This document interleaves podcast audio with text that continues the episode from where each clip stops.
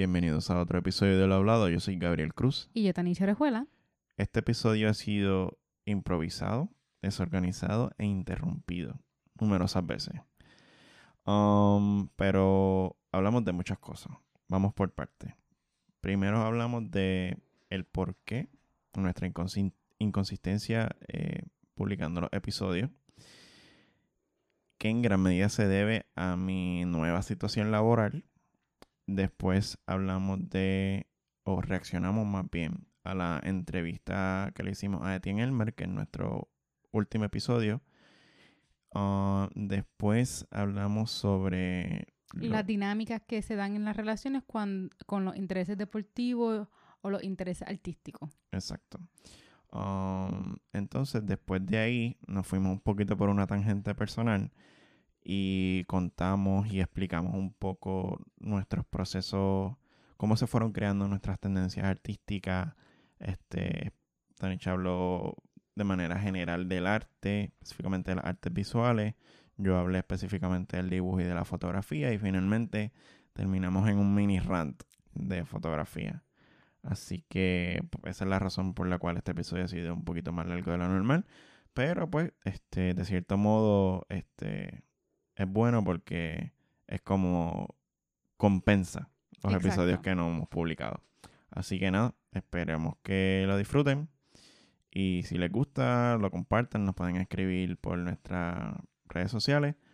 O pueden también dejar un review en las plataformas que así lo permitan.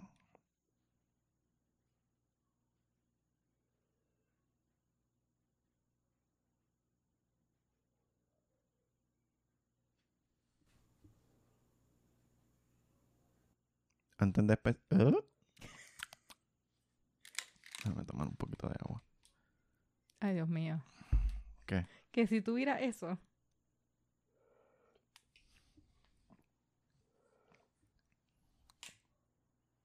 Ok.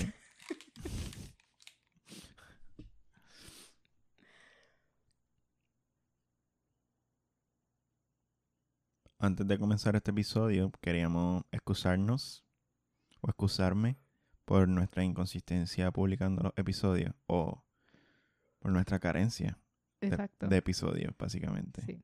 Porque fueron dos episodios que no publicamos. Primero que el que publicamos se supone que lo publicamos, ¿cuántos? Seis días después, que fue el, de la entrevista de Tien. Seis días después, sí. Se supone que hubiese sido el, 30. el 30 de enero. Lo el 30 de enero saliera la entrevista y... El 15 de febrero salió la nueva El 15 de febrero y después, y el 30, entonces fallamos el 15 y el 30. O sea, llevamos un mes sin... Sin publicar. ¿Un mes? Sin publicar y sin grabar realmente. Exacto, no hemos grabado nada. Y eso se debe principalmente, y aquí Tanisha se va a reír, porque ella dice que yo tengo una manera de verbalizar mi dolor muy graciosa. Yo no sé, no, no, no, no es muy gracioso cuando una persona te está diciendo su mayor depresión. Me hace sentir como una villana, pero es, que es funny. Es que yo empecé a trabajar recientemente, hace un poco más de un mes. Y pues, yo, yo quiero explicar, antes de lo que yo voy a decir, yo quiero explicar el tipo de persona que yo soy.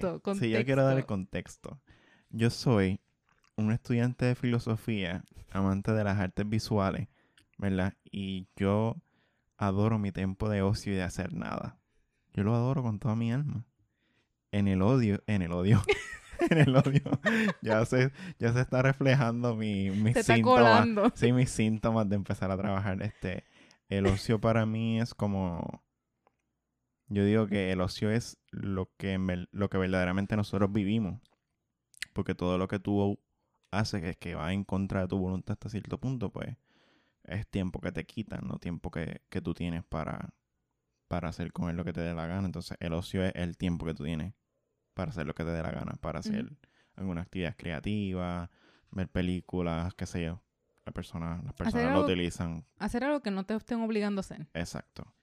Y mi tiempo de ocio y también incluso los años que he estado estudiando en la universidad han sido siempre de, de exploración y de, ¿cómo se dice? Como de, de, de asombro este, en especial en, lo, en las clases de filosofía, no tener el tiempo para pensar en cosas como que sé yo, la existencia de los objetos o la existencia en sí. este, dedicar tu tiempo a eso, y especialmente si te gusta, pues es bien gratificante. Y salir de eso para que te inserten en... Bueno, te roban, te secuestran. la, vida te secuestra y te inserta en un... En el ciclo, en el ciclo de vida capitalista, tú sabes, esa, esa, ese ciclo que es como que comer, trabajar, dormir, y entonces duermes mal, trabajas mal, porque entonces estás haciendo algo que no te gusta y hacer eso todas las semanas para tener dos, tres días libres y como que empieza ese ciclo, ¿no? Cuando te insertan este, en contra de tu voluntad en, ese ciclo laboral slash capitalista, pues yo creo que uno naturalmente, una persona que está acostumbrada a hacer eh, la mayor parte de su tiempo cosas que le apasionan y le gustan, pues poco a poco están matando la motivación creativa.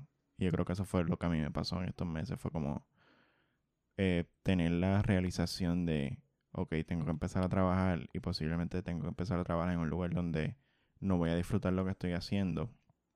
Y una vez eso pasa, pues como que uno estás cansado porque estás trabajando.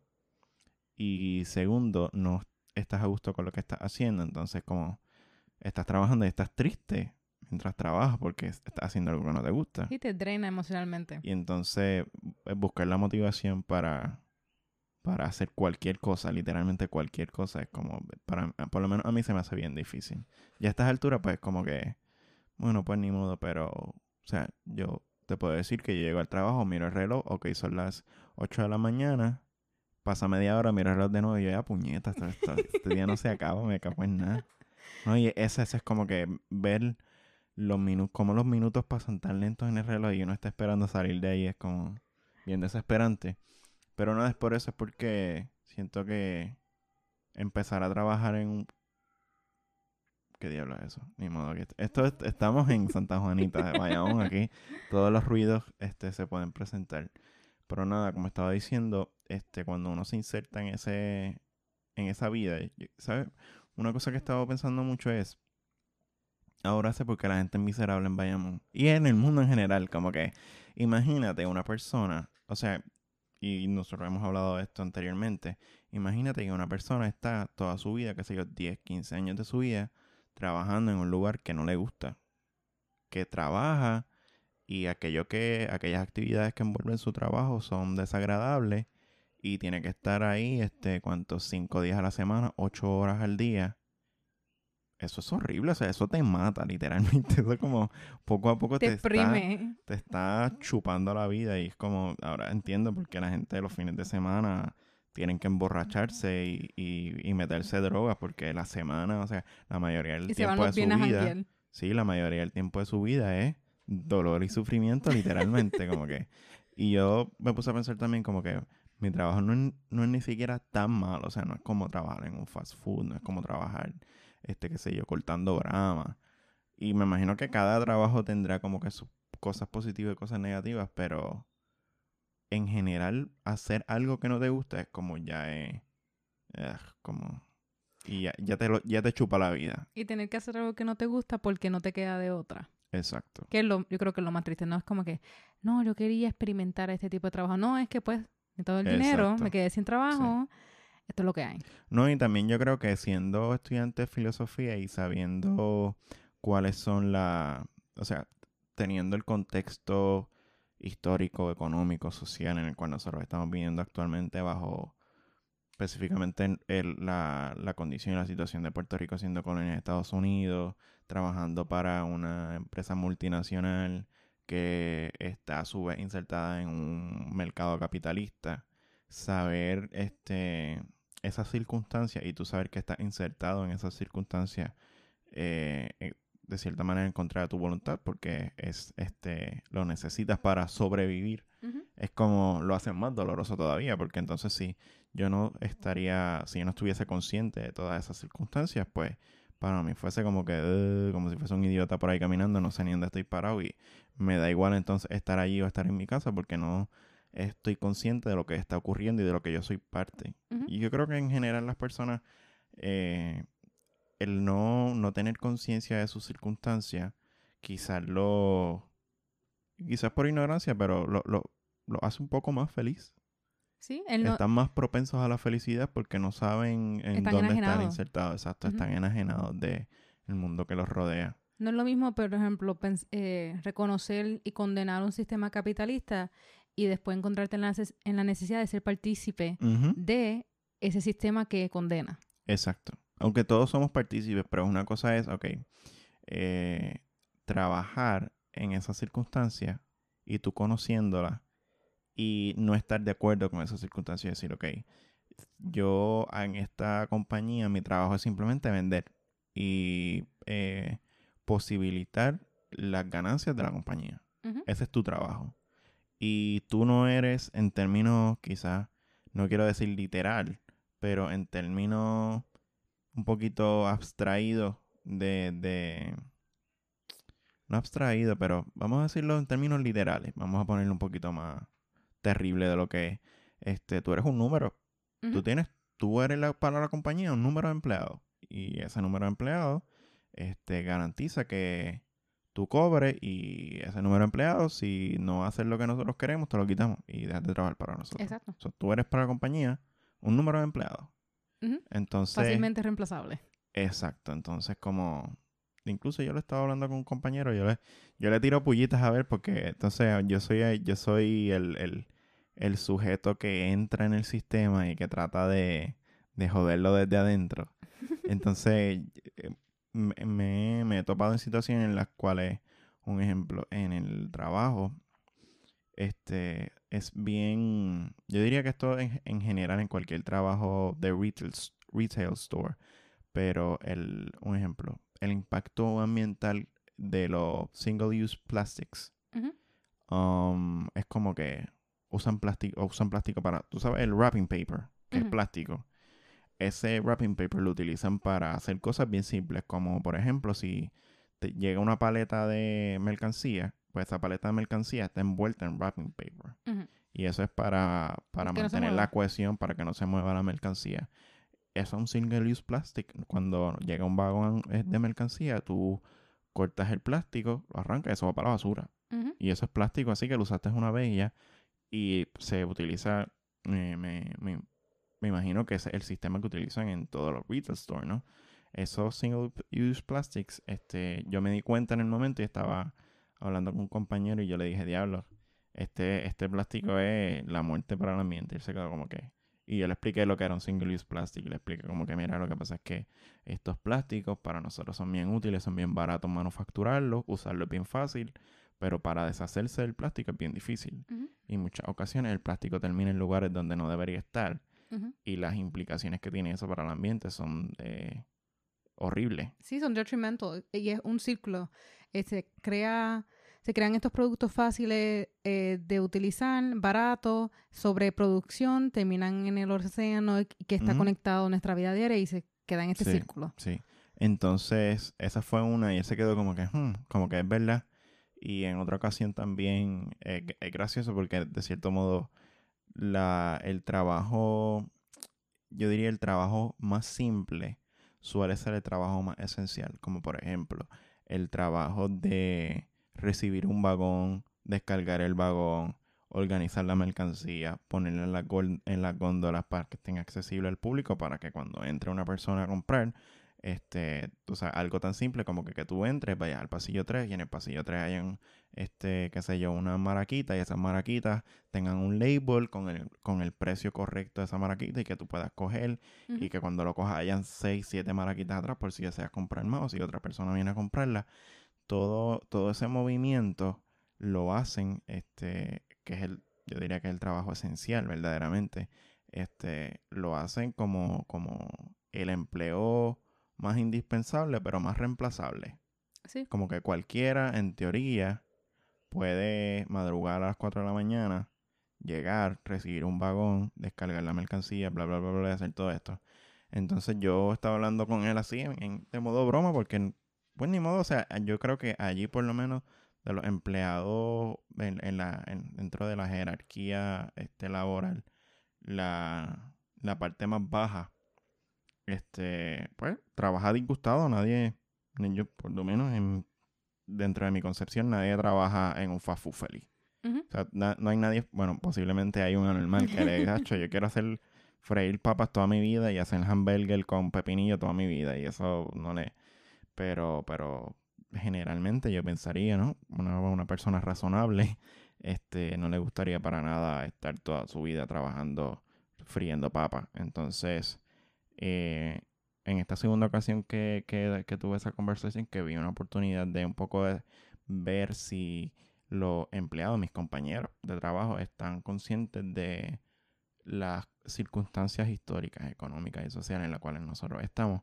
Este, yo le di, no recuerdo cómo fue que empezó la conversación, pero yo le dije como que, este, pues tú sabes, a nosotros nos pagan un poquito más del mínimo, este, y pues, este, mientras que eh, la tienda puede hacer al día 30 mil dólares, 35 mil dólares, o quizás, qué sé yo, te pones un promedio de 20 mil dólares al día este, de venta, a nosotros este nos paga X cantidad.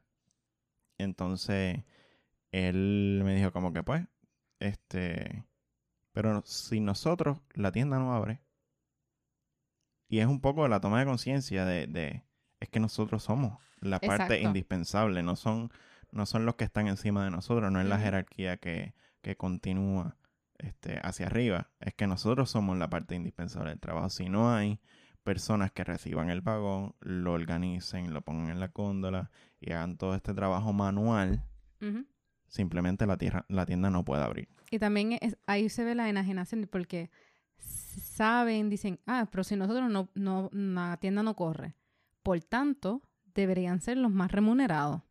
Mm. No los menos remunerados. Ah, no, claro, pero dentro del mercado laboral, pues, el, yo creo que el, yo no sé, yo no sé nada de economía, pero supongo que el trabajo que cualquiera puede hacer, que es el trabajo más reemplazable, o sea, el trabajo más fácil, entre comillas, el más reemplazable, normalmente lo desvaloran. Bueno, porque yo no necesito esta persona, de, esta, de este tipo de personas, hay miles y miles de personas So, cualquier cosa que pueda pasar con esta persona, yo la puedo reemplazar fácilmente y enseñarle tal vez por dos, tres semanas este de, de training, de repetición y ya, y lo sabes hacer a lo mejor no a la perfección, pero lo suficiente bien para que sea práctico y pueda, el, cuando el, la, persona entre a comprar una maraquita, la maraquita esté puesta donde debe estar con el label que tiene que tener. Este, pero sí, como que tengo muchas historias que posteriormente la, que tal vez la, la diga en el podcast, pero es un poco, yo por lo menos me siento que estoy como que dentro de la boca del lobo.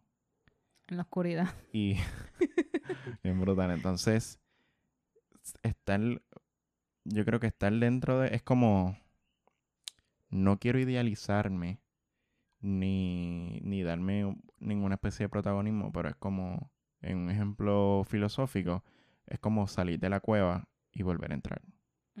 Entonces es, ese es, el, regreso, porque yo nunca, nunca regresé, porque la experiencia laboral, la, primera experiencia, o en general las experiencias laborales que yo he tenido anteriormente, han sido bastante agradables en términos generales, como que si yo pienso ahora trabajar en la universidad, para mí, a nosotros nos pagaban el mínimo, pero el ambiente de empleo era, era bueno. Era, positivo, era agradable, tenía compañeros, eran cómodos, este, en términos de horario eran bastante flexibles.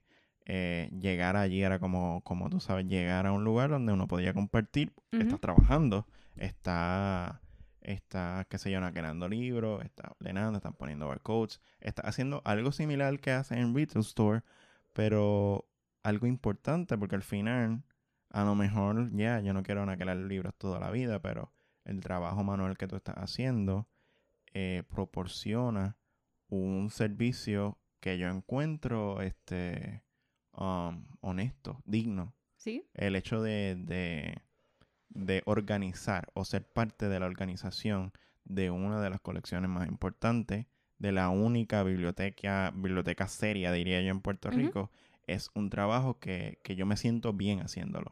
A diferencia de, tú sabes, entrar en este nuevo, este nueva, nuevo empleo en el cual tú no, estás haciendo, tú no estás dando un servicio para posibilitar el conocimiento.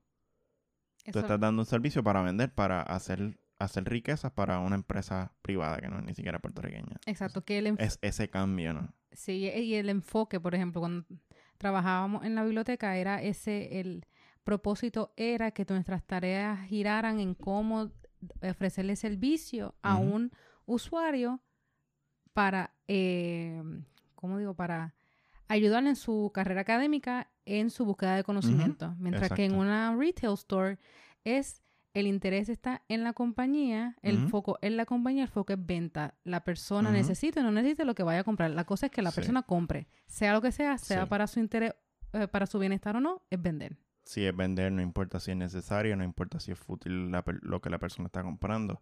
Es, ok, una vez una persona entra por esa puerta, nosotros tenemos que, to- nosotros, qué sé yo, estoy exagerando, claro, no, no creo que hayan 20 empleados, pero qué sé yo, 15 empleados, 20 empleados, nosotros vamos a hacer un esfuerzo este, titánico entre todos para que esa persona compre. Y eso para mí es como horrible. O sea, el, el emplear estrategia psicológica, este, emplear este, um, estrategias organiz- organizacionales para que hacer que una persona compre y ver cómo yo soy parte de ese esfuerzo, para mí es horrible. Sí, y yo, Para mí es horrible. Ya llega un momento que llevo un mes y pico y ya como que me he resignado de cierto modo, pero sigue siendo horrible. O sea, eh, tener, tener conciencia de que, bueno, pues esta empresa multinacional que, que está en Puerto Rico, que apenas este aporta a la economía de Puerto Rico, porque tú sabes, ¿no? Este la- las exenciones de taxes que se le dan y todas la, todos los beneficios que se le dan a estas empresas y al final los empleos que crea son empleos bastante precarios. Um, el tú estar allá, una cosa es verlo de lejos y pensarlo de lejos, pero pensarlo cuando uno está adentro, pues es una cosa muy distinta y es, es verdaderamente horrible. Es como, yo no quiero, de, o sea, y esto es, no sé, esto posiblemente lo dijo algún filósofo griego algún pensador griego, pero la, la, el trabajo es la muerte del ocio. Y, y yo creo que en términos este, etimológicos, eh, negocio, la negación del ocio. Sí. Entonces, eh, tú sabes, yo estoy viviendo la muerte de- del ocio que uno tanto quiere porque una cuando una persona tiene, yo creo que deseos creativos, sean en fotografía, sea en cine, sea en, qué sé yo, en lectura, eh, literatura en general, eh, cuando, cuando te cortan ese tiempo que tú tienes para realizar estas actividades que te causan placer o, o, o felicidad, es como, bueno, pues están matando literalmente esa, esa actividad creativa. Y yo creo que eso fue lo que a mí me pasó y por eso es que no hemos publicado este episodio. Y también es eso de, no solamente te quita el tiempo eh, literario, literalmente, es como que no son esas cinco y seis horas que tú estás trabajando, sino esas cinco o seis horas te drenan emocionalmente, te drenan de energía, y cuando tú sales de ahí, único que quieres es dormir. es un día perdido. Ajá. No es que, no es lo mismo este, uno tener una fija separación que para mí es bien raro poder tenerla, es decir, lo que yo voy estas cuatro horas a trabajar y tan pronto yo ponche, me desconecto totalmente, soy una nueva persona refrescada como si hubiese dormido seis horas y ahora voy a hacer lo que me gusta. No. No. No. Cuando tú te tienes que levantar, y lo voy a decir así, cuando tú te tienes que levantar a las 4 de la mañana para estar 5, 6 horas haciendo algo que a ti no te gusta y tú vuelves a tu casa, tú puedes tener todo el día, pero tú no tienes energía para, para emprender una actividad creativa. O sea, imagínate que tú, lo voy a decir bien trágico, pero imagínate que tú te levantas a sufrir por 5 horas Bendito. después vas a tener ganas, después de todo ese sufrimiento, tú vas a tener ganas de hacer algo eh, este Que también requiere energía. placentero. Exacto, claro. Ah, entonces, como que pues, yo creo que a mí lo que me ha pasado es eso, en, en resumen, es como, pues, por una parte resignarme a que esa es mi situación actual. Y no solamente resignarme, porque también me ha pasado que es como que estoy ahí adentro y es como que yo podría hacer este algo más provechoso, dar un servicio que me sentiría um, te la tiraste. Dar Eh. un servicio que me sentiría um, ¿cómo lo digo? Bien haciéndolo. Pero, pues, como que la contingencia de la vida, por, bueno, porque no me toca, tal vez, qué sé yo, no lo estoy haciendo. O sea, y me imagino que será, será un sentimiento generalizado aquella persona que está vendiendo, está eh, haciendo papas en Burger King o en McDonald's, pero que en realidad tiene el potencial de estar trabajando en, qué sé yo, en una sala de emergencia o estar trabajando haciendo, qué sé yo, enseñando y que reconoce que tiene la capacidad y el deseo para hacer esa otra cosa, pero que las circunstancias. Las circunstancias los tienen friendo papas en King. Entonces es como, yo siento que eso es lo que a mí me está pasando, este, en resumidas cuentas. Pero nada, este, tú sabes, después de los 20 minutos de depresión vamos a hablar de otra cosa, vamos a cambiar levemente el tema. Y el mood. Sí, este, quiero hablar de él en nuestro último episodio que eh, publicamos cuando el 6 de febrero. El 6 de febrero. El 6 de febrero tuvimos una conversación, yo diría, bastante superficial, no necesariamente superficial, pero este breve. Limitada. Limitada, este, con el profesor Etienne Elmer, que profesor de filosofía de el profesor del departamento de filosofía de la Universidad de Puerto Rico, recinto de Río Piedra, fue profesor mío, fue profesor tuyo, no oficialmente, pero fue profesor tuyo. Um, tuvimos la oportunidad de hablar con él, este, yo, por mi parte, es la primera entrevista, ¿sabes? Que no sabía eso. Es nuestra primera entrevista, sí. Pero es la primera entrevista que yo he hecho como que ever. Ay, uh... Yo nunca había hecho una entrevista. Bueno, yo he hecho entrevistas para experimentos lingüísticos y eso no ha sido una entrevista formal así, para publicar. Siento, yo creo que... Ok, yo creo que la entrevista salió como salió. No es que no esté mm, este disgustado con la entrevista, pero siento que nos pudo haber ido mejor, pero como era un, primero, vamos a poner esto en contexto. Yo hago toda la cuestión técnica. Entonces nosotros, el equipo que tenemos nos permite eh, hacer lo que hicimos en la entrevista, que es grabar un audio de la computadora y simultáneamente grabarnos a nosotros dos y poder escucharnos. Y eso suena simple y de cierto modo lo es, pero para una persona que no sabe lo que está haciendo, y no sabe cómo hacerlo, el proceso de aprendizaje, una vez uno lo logra y una vez uno está ahí haciendo la entrevista, este, siempre tienes en mente la posibilidad de que algo salga mal. Entonces, como tú le estás quitando el tiempo a otra persona, porque si nosotros aquí, pues ni modo, nosotros vivimos juntos y... Exacto, lo hacemos otra vez. Eh, lo hacemos de nuevo, pero este, en el caso del tiempo del profesor, que es un tiempo bien preciado, este, la posibilidad de que algo salga mal a mí me dio unos nervios horribles. Entonces yo siento que yo siempre estuve como que en el, en el borde de, de la angustia porque, ah, espérate, tengo que por una parte tratar de hacer eh, preguntas pertinentes y hacer este y darle seguimiento a esas preguntas pertinentes de ser necesario, pero por una parte también tengo que estar eh, vigilando constantemente que el equipo esté funcionando bien, que el audio se esté escuchando bien. Entonces, siento que ese fue uno de los factores por los cuales a lo mejor, qué sé yo, las preguntas, no le di seguimiento a algunas preguntas, o a lo mejor no enfaticé de una manera que debía.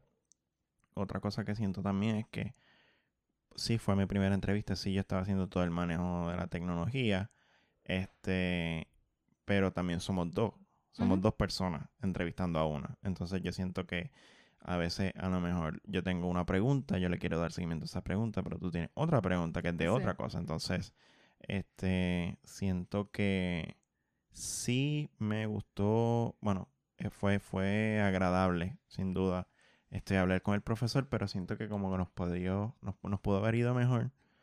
Aquí están um, saliendo la, la, el perfeccionismo de Gabriel. No, no perfeccionismo, pero siento que lo, en general, en términos generales, lo pudimos hacer mejor como este, hacerle tal vez una pregunta más incisiva y preguntas que tal vez puedan interesar no solamente nosotros personalmente, que hemos tenido la experiencia de, ser estudiantes del profesor, pero en términos generales, que, que, otras personas encuentren las preguntas pertinentes e interesantes. Siento que nos pudo haber ido mejor ahí, pero que nada, porque es normal, porque fue nuestra, por lo menos fue mi primera experiencia. Sí, es también mi primera experiencia. Por ejemplo, las entrevistas que yo he hecho han sido para clase y las entrevistas que yo he hecho han sido yo y otra persona. Esta es una entrevista de que sí, somos como que dos representantes del podcast más un invitado, pero es fácil de que se convierta, o sea, se entiende como una conversación entre tres personas.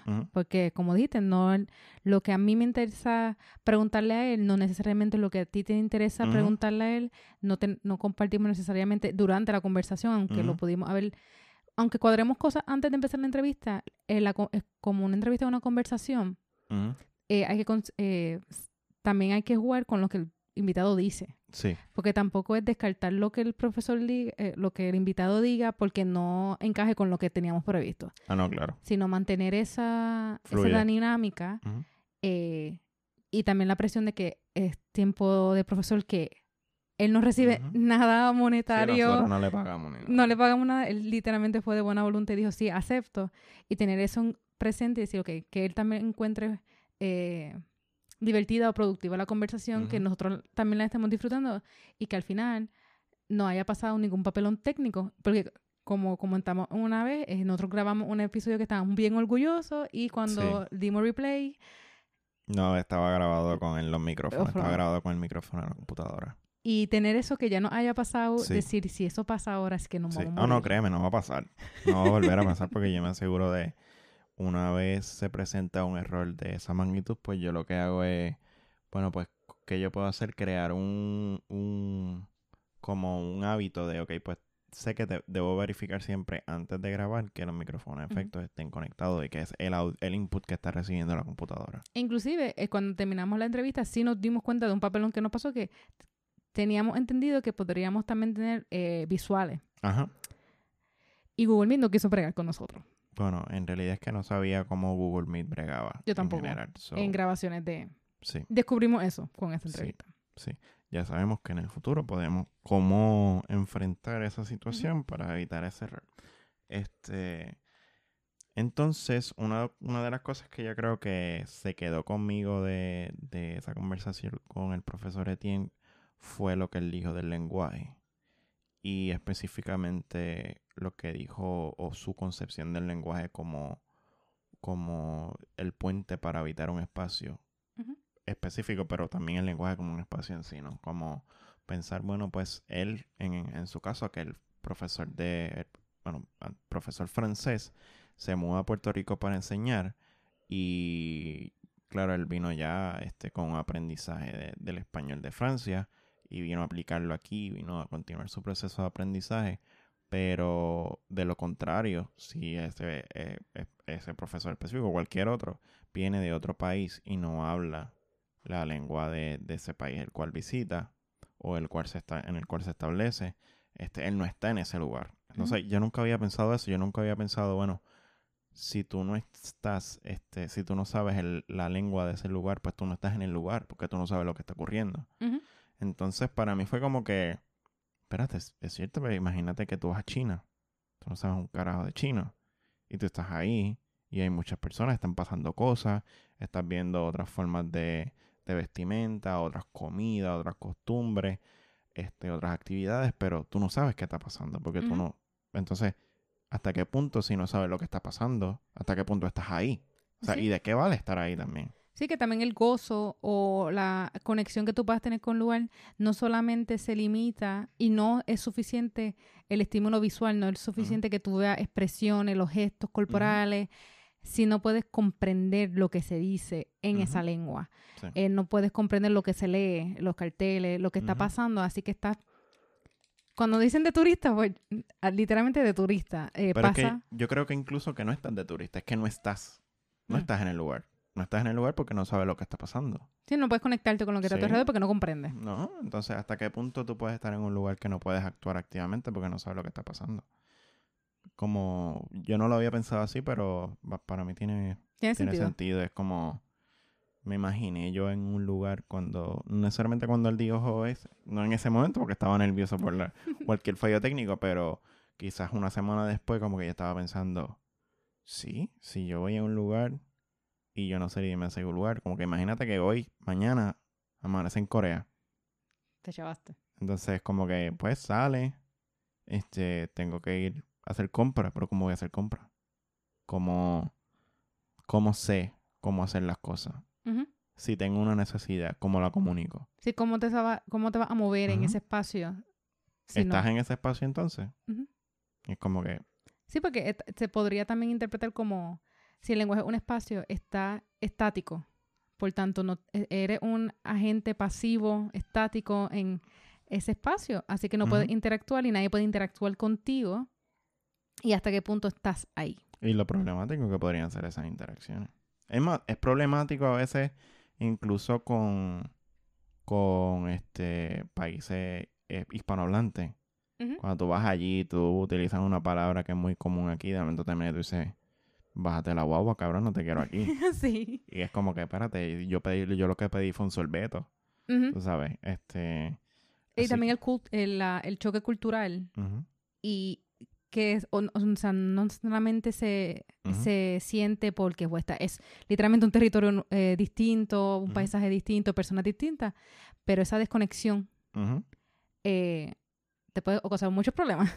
Fíjate, a mí me hubiese, me hubiese gustado preguntarle si él tuvo algún choque cultural, porque me imagino que un francés viniendo a Puerto Rico, Tiene que ser porque este, no sé, a lo mejor de manera nosotros estamos acostumbrados naturalmente porque vivimos aquí, pero... ujú, hay este, costumbres nuestras que sí, son bien extrañas. Eh, sí. Bueno, no, no son extrañas para nosotros, pero yo entiendo, yo entiendo que sí, porque mi primera profesora de francés, ella no era de París, de Francia, ella era de Martinica. ¿Martinica? Ajá, whatever. Ajá, Bueno, ajá. era, fran- era un Mm. territorio fran- eh, eh, francófono y ella no- nos relata que cuando ella llegó la primera vez y especialmente porque ella vino para la Yupi, Mm, ella dice, yo llegué aquí y todo el mundo sonriéndome y todo el mundo me sonreía, me pasaban por el lado y me sonreían y yo y todo el mundo que- tiene eso de extraña dice, donde donde yo vengo, si tú le sonrías a una persona en la calle que tú no conoces, ujú, está está tostado, está tostado, tiene algo mental o es de psycho. ujú.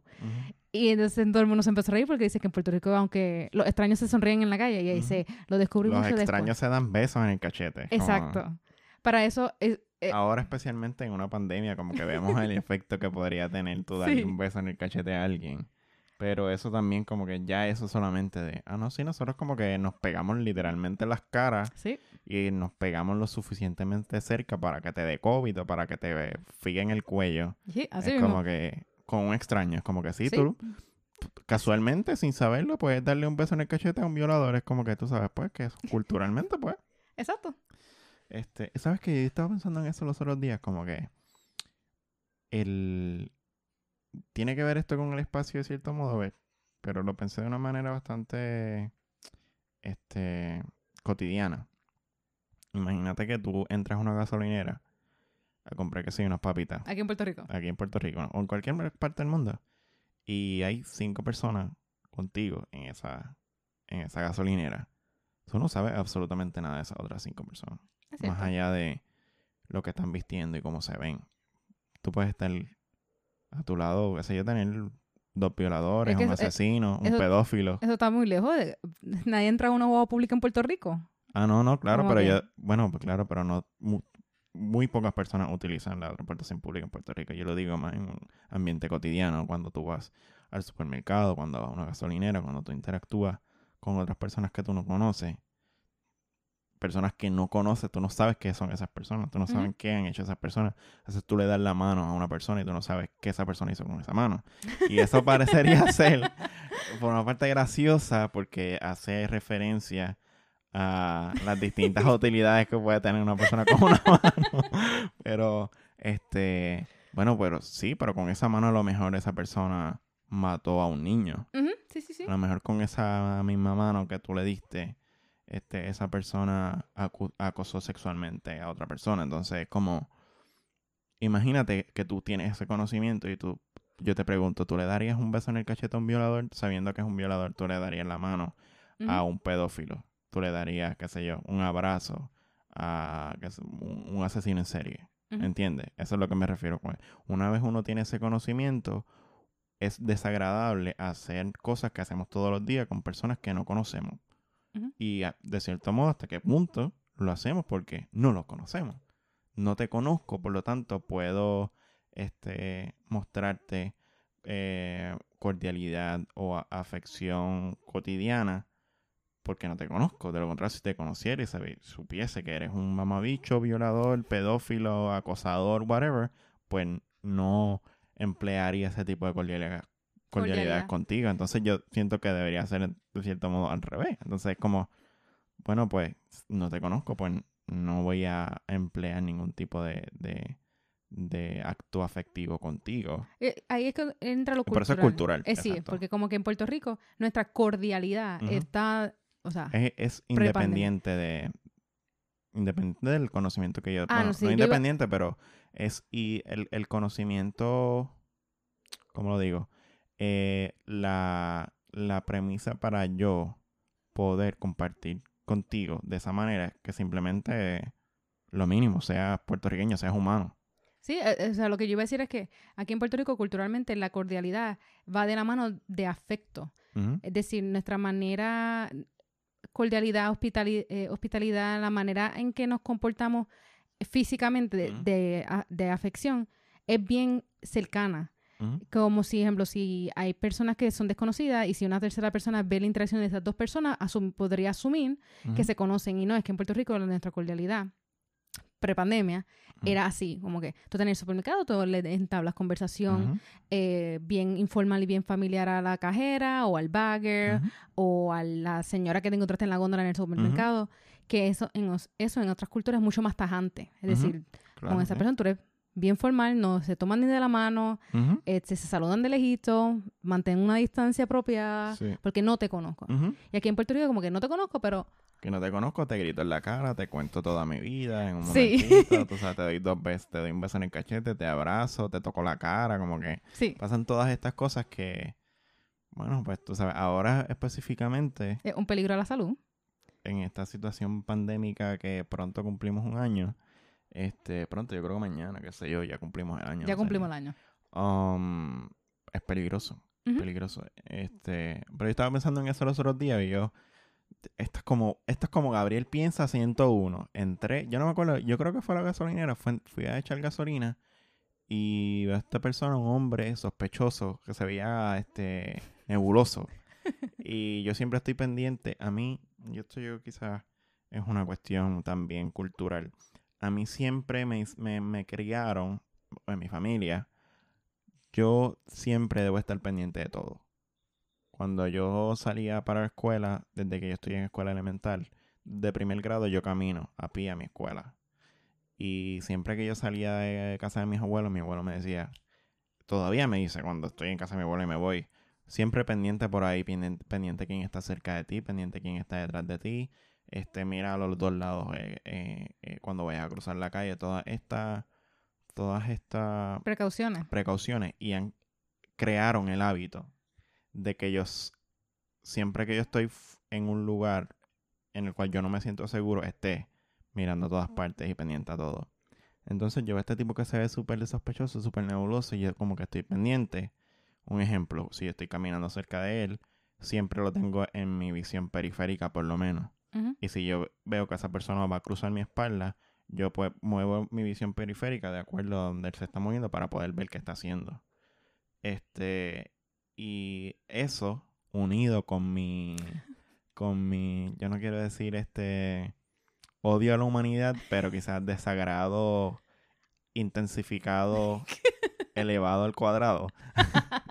este, y yo lo miro y veo a este tipo bien nebuloso y de veo otras personas y es como que me voy en un viaje y digo como que yo no conozco a estas personas, como que yo estoy lo suficientemente cerca para que una de estas personas me asesine y yo no sé. Yo no, yo no sé si eso pueda ocurrir. Entonces es como que, Dios, lo que cosa más loca que con estas personas, y lo pongo claro en contexto de, de mi, mi vecindario, de que vivo en Santa Juanita, que vivo en Bayamón, que vivo en Puerto Rico, que estamos constantemente interactuando con personas que no conocemos y que siempre estamos interactuando de manera que nuestra cercanía eh, posibilita en cualquier momento un acto que puede acabar con tu vida. Entonces yo estaba ahí como que percibo como que, wow, estamos en una gasolinera. Y así como que, este, overthinking todo, como que, wow, Y, y también Nosotros los puertorriqueños somos bien extraños, como que estamos constantemente... son bien, somos bien Sí, somos bien cordiales, bien confiados. somos bien que, confiados. sí. Yo creo que esa es la palabra. Somos bien confiados y bien... Inclusive, a mí me trataron de criar con esa pendiente a todo, desconfía. Sí, pero tú un día te caíste y se te fue para el carajo. Sí, se me fue todo. Yo, mi ingenuidad, pero ¿qué vamos a hacer? Con el tiempo. Pero yo recuerdo, eh, una vez en la AMA, estoy en la AMA y pues si me hablan, yo, yo hablo, no hay problema. Además, si son personas mayores y este caballero, caballero, esta persona mayor me está hablando y estamos hablando del clima, de la, de whatever, estamos hablando normal. De repente me dice, ¿tú siempre coges la guagua ahí? Y yo como que no caí y yo, bueno, sí. Ah, y eso vive cerca. Y yo, algo así. ¿Pero dónde vive? Ujú. Y nadie dijo nada, habían otras personas. Y yo en principio como que no entendía, y yo por el área. Sí, sí, pero ¿dónde? Porque si coges la maíz, pues vivirías cerca de aquí, ¿no? Y yo lo miro y me quedo como que, ¿qué, qué tú me estás preguntando? Y hasta que una señora dice, ¿pero qué te importa dónde vive la nena? ¿Tú la conoces? ¿Tú, con- ¿Tú conoces a ese señor nena? Y yo, no, pues no pregunte dónde la nena vive. Que unos se pueden volver en esas conversaciones Ujú. tú le estás dando detalles privados a Ah, una ¿no? un desconocido. Sí, yo creo que nosotros hablamos de esto anteriormente en el podcast, que es como cómo nosotros podemos dar información, sea en persona, o sea, en las redes sociales, que, bueno, pues dicen dónde como, dónde vivo, por dónde camino, dónde hago ejercicio, ¿Cuál es mi con quién estoy, cuál es mi rutina, cuál es el tipo de chocolate que me gusta. Damos toda esa información y que nosotros, que eso yo, yo que soy presentado y que me gusta, este, de cierto modo, crear perfiles de las personas en mi mente, que pues esta persona, yo creo que esa es la parte, esa es la, la, la fijación psicológica que yo tengo de etiquetar y de organizar, ok, pues estas personas tienen estas inclinaciones y estas tendencias y pues este formar todo eso, juntarlo y tratar de organizarlo y tener unos perfiles y tú poder decir, ok, esta persona actúa de esta manera, posiblemente le gustan estas cosas, etcétera, etcétera.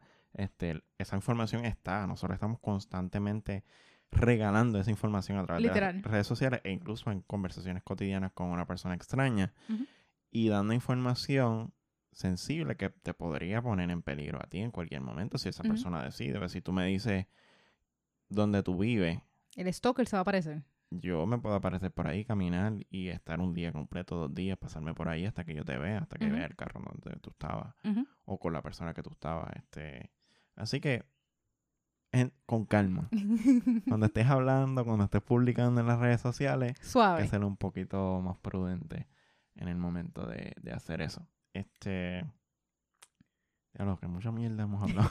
No sé ni cómo terminamos hablando de Sí. precaución. Cuidado con lo que Este, dicen. Otra cosa de la cual quería hablar, ¿qué era, qué era lo otro? Este... Ah, estábamos hablando antes de empezar el podcast de cómo las personas eh, conviven en el caso de que una persona le guste, tenga unos intereses diferentes a los tuyos.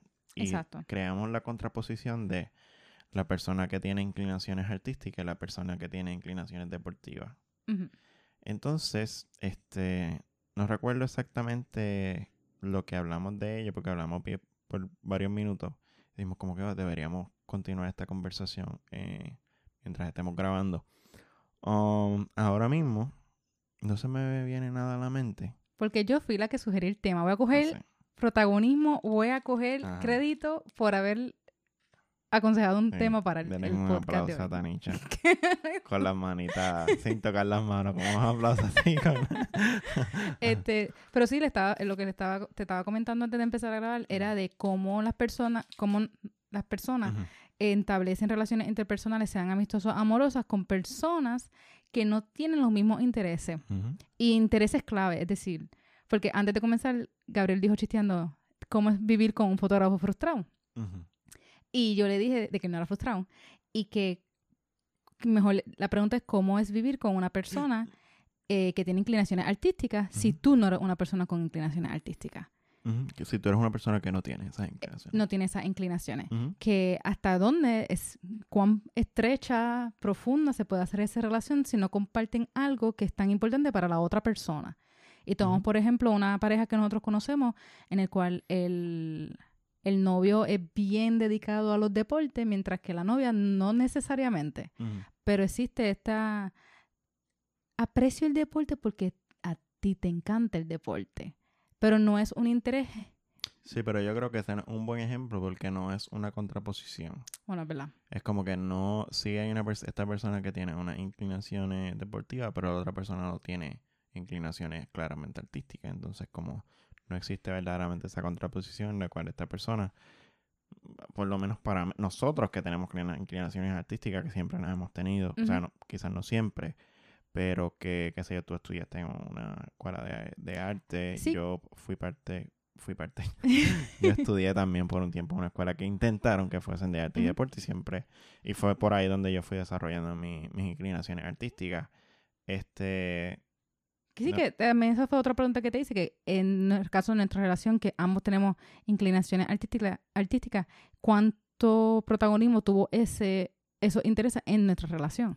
Sí, pero yo no, yo no lo pienso en cuestión de protagonismo, sino yo lo pienso más bien como, bueno, cuáles son, qué dinámicas creas, qué dinámicas interpersonales podría crear el hecho de que tú compartas o no las inclinaciones de las cuales estamos hablando, inclinaciones artísticas o inclinaciones deportivas, porque para mí, siendo, siendo estudiante de humanidades y teniendo una, una ficción por, por, qué sé yo, la historia, por la arte en general, um, yo veo bien absurdo el hecho de que todas estas personas se reúnan a beber cerveza y a comer para ver, Un juego. qué sé yo, 12 personas dándole, tú sabes, uno dándole con un palo una bola, la bola sale lejos, el otro cachándola, tirándola, esté corriendo por estas cuatro o cinco bases, entonces como, qué absurdo, ¿no? Como que, por una parte, de primera instancia, ese- eso es lo que yo pienso, es como que es absurdo ver estos dos equipos corriendo de lado a lado, metiendo una bola en un canasto. Y una persona con inclinación deportiva me estaría como que cabrón de que tú estás hablando, como que el baloncesto es lo mejor que se ha creado en la humanidad, entonces yo le digo como que no, una de las mejores creaciones de la humanidad es el lenguaje lógico, entonces él va a decir que como que Yeah, sí, hay un desfase. exacto, exacto, entonces como mm, Es difícil pero también porque no, no tengo experiencia propia, porque usualmente no me inclino a personas que tienen intereses eh, deportivos. deportivo.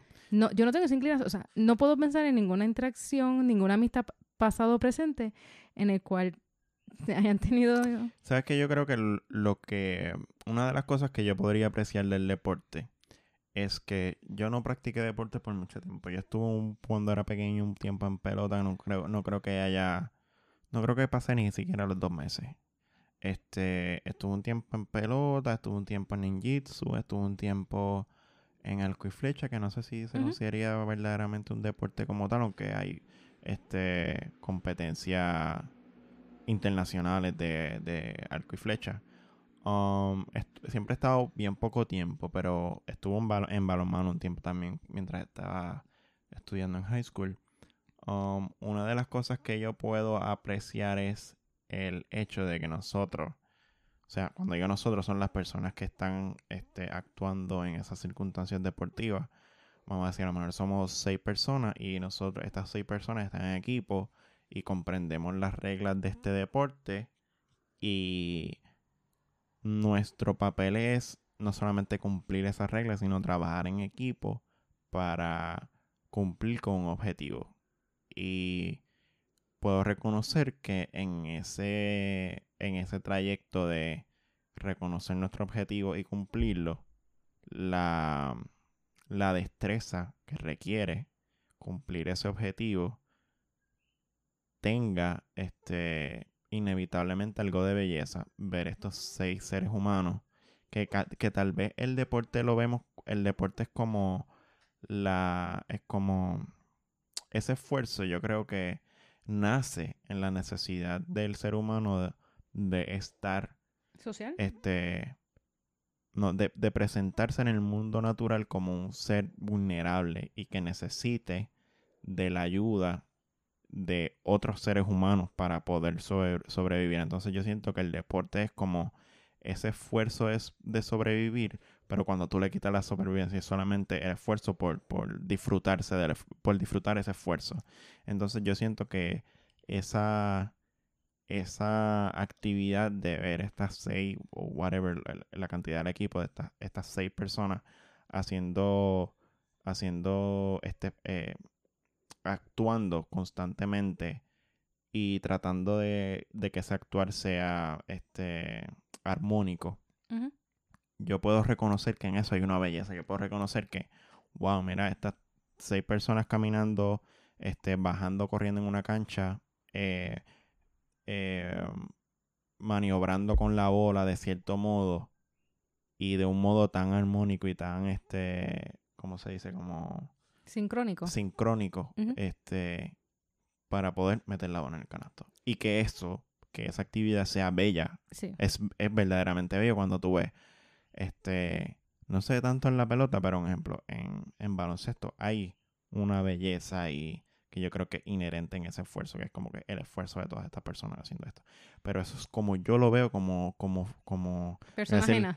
no, co- le iba a decir como filósofo, pero eso suena bien, bien pretencioso, pero como estudiante de filosofía y habiendo desarrollado una, una destreza de abstraer en muchas ocasiones, como hacemos con los conceptos en, en filosofía, de abstraer de unas situaciones, este, quizás este, experiencias universales, y yo creo que eso, de cierto modo, lo que estoy haciendo es, bueno, pues quizás lo que se hace en sí mismo en el deporte es absurdo, pero lo que conlleva esa realización, pues es bello, o puede ser potencialmente bello. Entonces yo lo veo así, yo, pero yo lo veo desde afuera.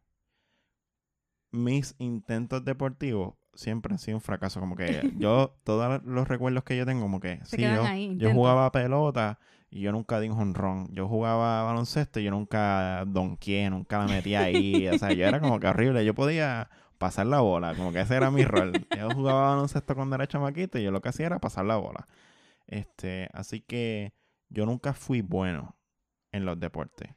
A lo mejor, si hubiese sido bueno, La historia fuese la distinta. historia fuese distinta, pero aún así yo puedo reconocer que hay un disfrute en ver ese esfuerzo. Yo entiendo sería un disfrute en, en deportes colectivos, pero los deportes que yo eh, que yo hacía cuando era más, mucho más joven, Mm, como ejemplo, yo hice natación, eso es solitario. mm, En- yo hice taekwondo, eso es solitario. mm, Eh, yo hice tenis, eso es solitario. Así que eran deportes en el cual reinaba la competencia, eras tú versus otro. Ah, no, siempre es competencia el deporte. Sí, pero en cuestión de, como en pelota, baloncesto, hizo que tu equipo versus otro equipo. Ah, no, claro. Sí. hay un esfuerzo colectivo de tu parte. Ustedes, si en un, en un juego de soccer uno se quiere guiar más que el otro y se quiere, se cree que puede meter el gol solo, disrumpe ese esfuerzo y es un fracaso. Y es, A menos que sea bien bueno. aunque sea bien bueno. pasa. Pero si no pasa, Tenemos los famosos MVP. exacto, todos los demás eh, eh, participantes dicen, mira, cantó lo que tú hiciste, como que por tu culpa perdimos. Pero en los deportes en los cuales yo he experimentado han sido solitarios hasta que conocí el arte y dije, el deporte, mi cuerpo no lo quiere y yo tampoco. Pero yo creo que incluso, incluso en deportes que son solitarios, también lo que se aprecia es el esfuerzo de esta persona. Y que es un poquito, yo diría, este... Yo aprecio la disciplina.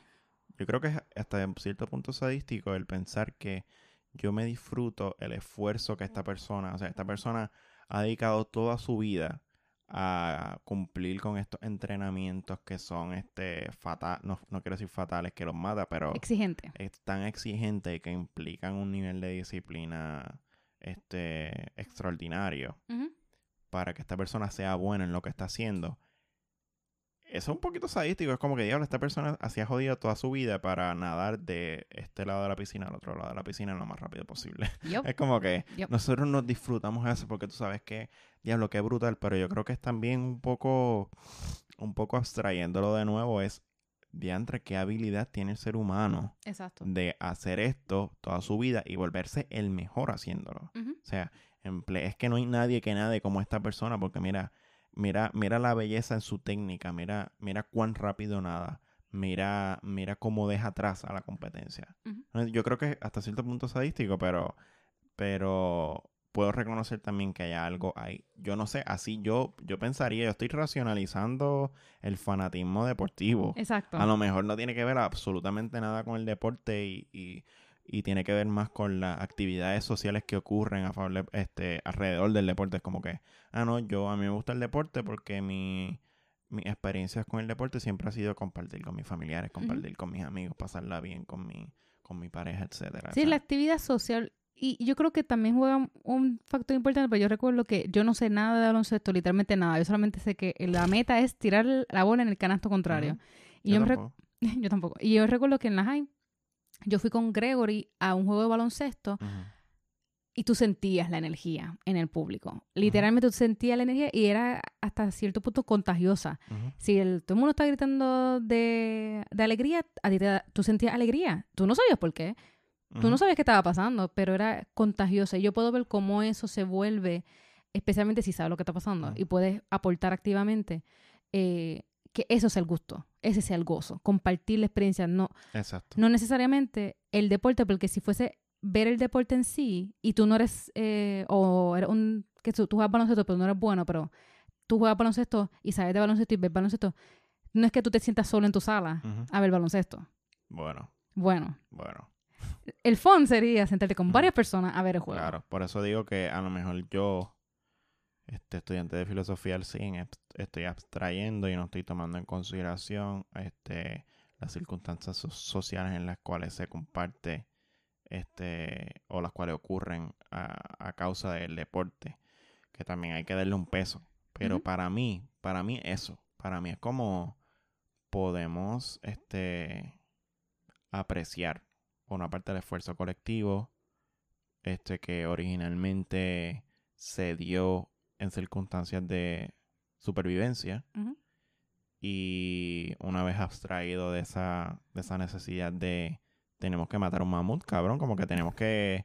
Tú, por allá, yo por las acá. lanzas, cabrón, Freddy, tienes que afilar esas lanzas como si tu vida dependiera, porque depende del filo de esas lanzas que venga un jabalí, te espete el, cuerno por buen sitio y te mate. Te pasa por este, encima. y tenemos que ir y salir, este, tú sabes, bajo lluvia, bajo sol, este, descalzos casi, casi en nu, eh, a buscar un cabrón jabalí por tres días y volver para darle comida a tu hijo. Tú sabes, eh, ese era el esfuerzo. O coges jabalí o te mueres de hambre. Sí, no, no.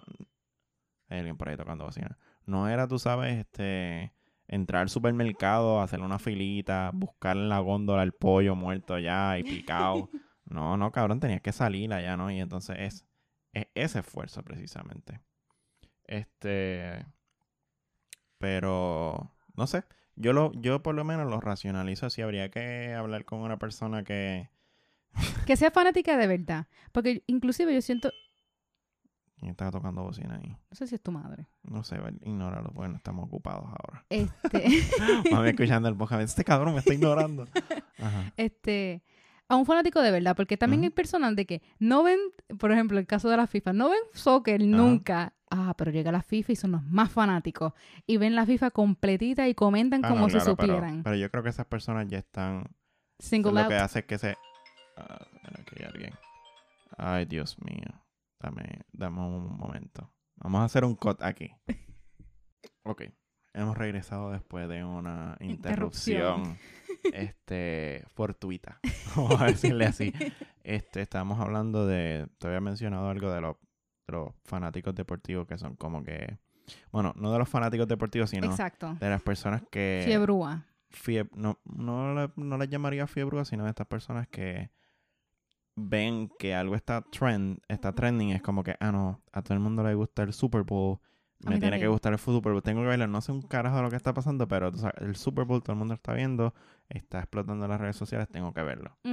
Pues claro, esa persona lo que iba a decir era que está, se adhiere a la actividad social que está ocurriendo alrededor del deporte, no al deporte en sí. Pues yo veo el deporte, o sea, hieren otras cosas como que, ah, no, yo me hiero porque hay, dicen que hay este un jugador que está súper bueno eh, en este deporte. Y yo lo que, cuando él juega, pues lo veo por ligármelo. Y eso pues... ah, me mata. Es un poquito, este...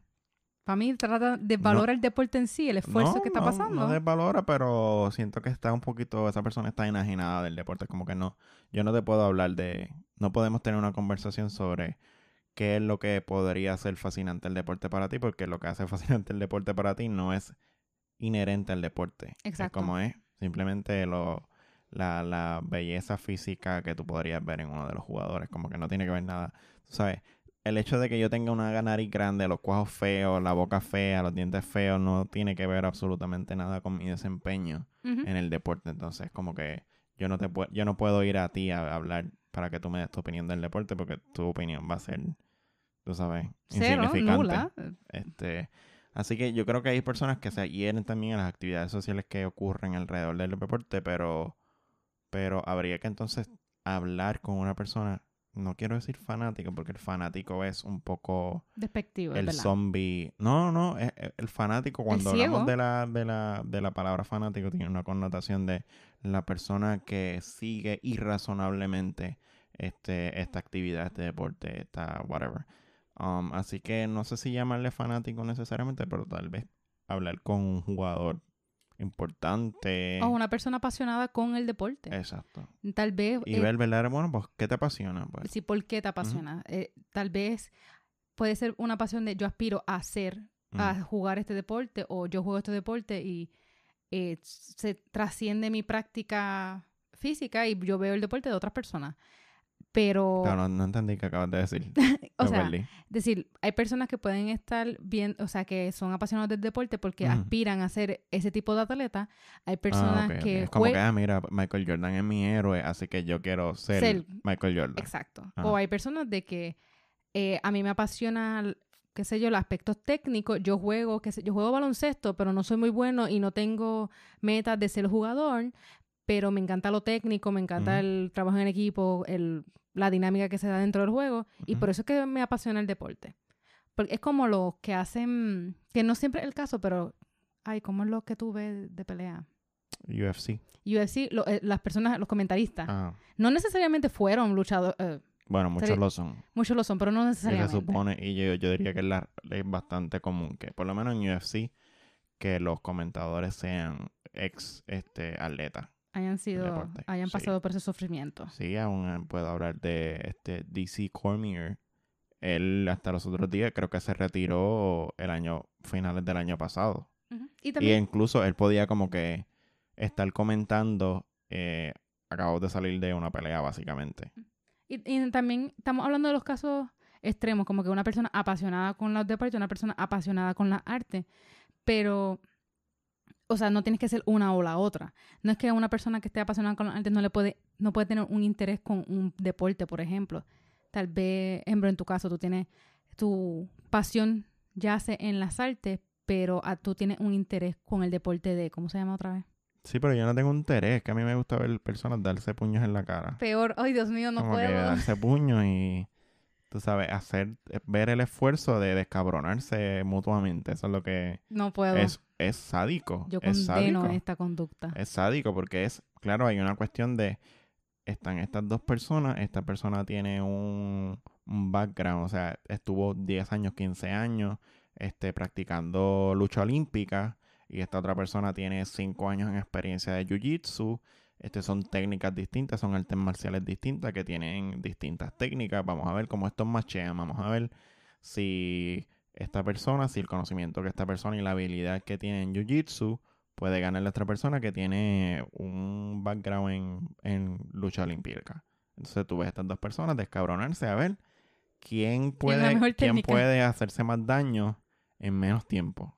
No puedo con este tipo y de es deporte. algo sádico. Yo, yo, yo entiendo, o sea, yo reconozco que hay algo sádico, en- específicamente en las peleas. Yo diría que también un poco hay lo mismo en el boxeo. Es como que no, no tanto como en UFC, porque en UFC tú puedes tener luchadores que tienen un background en boxeo, que tienen un background en lucha olímpica, que tienen un background en jiu-jitsu, en taekwondo, en karate, whatever. Este, en boxeo, pues tú tienes background en boxeo. O sea, Exacto. tú entrenas para, para boxear. Eh, pero yo creo que también está el mismo elemento sádico, escuchar a los perros ahora también. Tú sabes, este es el, este es el, el episodio de las interrupciones. Sí. Yo creo que el, mismo elemento que hay en el deporte del UFC también lo hay en el deporte del boxeo y yo creo que en los deportes en general eh, hay un elemento sadístico de, de ver, por una parte, el, el sacrificio que un ser humano hace para ser bueno en algo absurdo. Y al- sí, es que si uno lo ve como que- absurdo. Yo lo digo absurdo porque es como que es absurdo tú toda tu vida entrenar para darle una bola y que la bola vaya lo más lejos posible. Eso es absurdo, pero claro, cuando tú dices, no, pero esa persona entrena toda su vida con la posibilidad de que le paguen por Exacto. darle con, una, con un palo una bola y que la bola llegue lejos con cojones. Exacto. Es como que lo que lo que tú está lo que está construido alrededor de esa Es absurdo. de sí, de ese absurdo porque es como que ok, tú vas a es- es- seguir estos entrenamientos súper exigentes, súper dolorosos, vas a sacrificar tu vida social, emocional, psicológica para poder ser el mejor en, que suena bien absurdo, de verdad. Como que. solamente para eh, co- ey, no me acuerdo cómo se llama el deporte este de que tú coges el palo y vas corriendo y tratas de brincar una barra Ah, yo no sé, eso es un deporte olímpico. o de la que tú tiras Yo no guillotina. sé. O sea, son como que No, no creo que sea guillotina, pero. no, no, esto otro, la guillotina es que tú una pesa y la una pesa y la tiras. Se llama guillotina. Creo que sí. Ok, no cojan la palabra de Tanisha, búsquenlo en Google. Búscala en. Google, no me cojas. Ajá. Pero técnicamente, si tú reduces todos los deportes, prácticamente tenis es con una raqueta que la bola pase a la otra cancha y que la otra persona no le dé. Esa es el- la premisa del Ajá. juego, pero lo que está construido de que tú puedes hacer una carrera, tú puedes hacer dinero, tú puedes fama, reconocimiento y todo, si domina esa premisa. Y si eres el mejor haciendo eso. Sí, yo creo que también, bueno, estoy pensando un poquito en cómo yo no, yo no sé mucho de historia antigua, pero yo sé que los griegos ve, los griegos en la antigüedad veían un valor, este, Sí. um, yo diría inherente al deporte, porque en el deporte confluían como muchas cosas, no era solamente el absurdo de darle una bola con un palo lo más duro que pueda, sino que había uno, había una belleza en la, en la destreza, en la habilidad de darle el palo de la manera más exacta posible para tú potenciar, este, qué sé yo, la magnitud, cuán lejos va la bola. Este, pero también el hecho de que esté asociado al bienestar físico. Exacto. Así que Y a una es- estética. no, es- no es solamente que le doy una bola lo más duro posible que, para que la bola llegue lo más lejos posible, sino que eh, en mi entrenamiento para darle a la bola, este, estoy ejerciendo o me estoy dirigiendo, lo quiera o no, a un bienestar este, físico y mental. Entonces, por una parte, pues sí es cierto que el, el- la vida deportiva inherentemente implica una disciplina y un bienestar físico para tu poder, físico y mental hasta cierto punto, para tu poder este, desempeñar o, o llevar a cabo el deporte. Así que por esa parte también podríamos verlo como que sí hay una hay una belleza en lo saludable. Exacto. Y, Eso lo también- reconocemos. y el esfuerzo de hacerlo, porque también es... Sé que nosotros los artistas somos como que... el esfuerzo es mental. sí, el esfuerzo es mental. Pero aquí, como que yo he visto, como que yo lo puedo también ver de que el deporte, si se piensa que el ser humano siempre va a estar buscando economizar energía, que en el ser humano es naturalmente vago y va a buscar la, es como que se inclina a la pereza, pues estos seres humanos que se dediquen a ir a todo lo contrario, es decir, a, es que no sé cómo es la palabra que estoy buscando, de hacer pasar por su cuerpo extra, eh, trabajo adicional para poder hacer ese deporte, porque si, el deporte fuese tan fácil, pues todo el mundo hiciera fa- eh, deporte. No- Bueno, pero eso podríamos hacer- decir de cualquier cosa. exacto, Mm, No solamente el deporte. exacto, porque sí, Eh, la, la- la- la destreza que... La destreza y el conocimiento que uno podría necesitar y los recursos que uno podría necesitar para ser, qué sé yo, un pintor revolucionario, pues no, podré- no podríamos quitarle al pintor por darle al, depo- al, al- al deportista. No, podremos, no podemos quitarle, qué sé yo, a, a Van Gogh para darle a Michael Jordan. No podemos quitarle claro, por una parte, pues hay otras historias sociales de superación que están asociadas al deporte, como esta persona negra que vivía en el Bronx. Yo no estoy hablando de Michael Jordan, yo no sé absolutamente nada de Michael Jordan ni de ningún deportista, pero estoy dando el ejemplo como que esta persona que del Bronx, Vino de los suburbios. y de momento es millonario, porque es el mejor que mete la bola en el canasto. Eh, pues ahí también hay un, ¿cómo se dice? Un un atractivo, un elemento atractivo. Entonces, y claro, lo hay en cualquier, en el UFC es igual como que esta persona súper pobre que lo que hacía era pelear, que era un desertor escolar, de momento está peleando, rompiéndole la cara en UFC, se hace millonario. ujú. Este, eso no pasa con los artistas, ¿sabes? Los No, artistas tienen que ser ya millonarios, tienen que ser personas acomodadas normalmente para que se les considere como personas revolucionarias dentro del arte, por lo menos esa ha sido, esa ha sido la marca histórica. No estoy diciendo que hayan excepciones, pero por lo general son personas adineradas o personas de familia Ujú. este, privilegiada. Um, bueno, habría que entrar mucho ahí en Exacto. arte, deporte, pero por lo menos un ejemplo, en mi caso, y yo creo que yo también puedo decir, ser de cierta manera la excepción. Todas mis inclinaciones artísticas, yo nunca tuve un modelo. Yo no fue como que, ah, mira, yo vi una pintura de Dalí. Quiero ser como Dalí, quiero ser pintor. Había una no, no, Da Vinci, no, no. Mira, es que hay algo tan maravilloso. O sea, cuando yo vi a la Mona Lisa, cuando yo vi los girasoles, cuando yo vi la noche. No, no, no, no. Yo tengo que hacer eso. Yo no, es, a mí eso no me pasó. Tú sabes, a mí. Esa luz no fue la que te dio. Esa, eso no fue lo que a mí me tocó. Este, yo no vi como que, wow, vi esta fotografía de un fotoperiodista en la guerra y tú sabes que ese momento exacto de cuando le dio la bala y, y la expresión que hizo, cómo cayó el cuerpo, los tonos en blanco y negro, el, tú sabes, es- yo no tuve, yo no, esa no fue mi experiencia, mi experiencia fue una experiencia desde el, el- desde la, no quiero decir la marginación, pero desde un estrato socioeconómico, este, en el cual mis cualquier la, la salida verdadera de o vamos a decir la posibilidad de salir verdaderamente de mi estrato socioeconómico es dos bueno tres Do- dos legítimos y uno ilegítimo por una parte este tirador de droga asesino este a sueldo Títere. este, eh, el deporte o el reggaetón. Yo creo que es lo que culturalmente en Puerto Rico se ve como, la- como esas salidas de la marginación y las posibilidades a la rica. Bueno, ahora también le podemos incluir youtuber, pero yo creo que youtuber es como TikTok, vete que viral. la de menos posibilidad. este, pero esas son la, la- como que yo diría la- las claves. Mi caso específicamente fue como que, bueno, este, a mí no me gustaba mucho salir porque yo siempre me sentí, sí, yo lo he hablado anteriormente en el podcast, pero yo siempre, siempre me sentí como ex- ex- excluido del rebaño. Yo nunca me sentí parte de una comunidad, sea una comunidad escolar, como en el caso de high school, que muchas personas se, este, yo creo que muchas personas gran parte de su vida social la hacen en high school y posteriormente pues son esas amistades las que perduran. Um, ese no fue mi caso. Yo tampoco fui bueno en el deporte. Así que era como que bueno, y yo me encojonaba. O sea, yo recuerdo una vez como que En estar balonmano. en balonmano y tú sabes, hacer, tratar de hacer esto, tú sabes, tirar la bola de una manera, en- este, en un momento bien específico, etcétera, etcétera. Y era como que no lo lograba y yo me encojonaba. Entonces mis compañeros decían, como, "Ah, no, pero cálmate, está bien. Y yo como que es que puñeta. ¿Cómo es que yo no puedo tirar esta puta bola en este preciso momento? Entonces, este, por otra parte, tener un instructor, yo creo que si yo hubiese tenido un mejor instructor, yo todavía practicara el balonmano porque a mí verdaderamente me gusta el balonmano.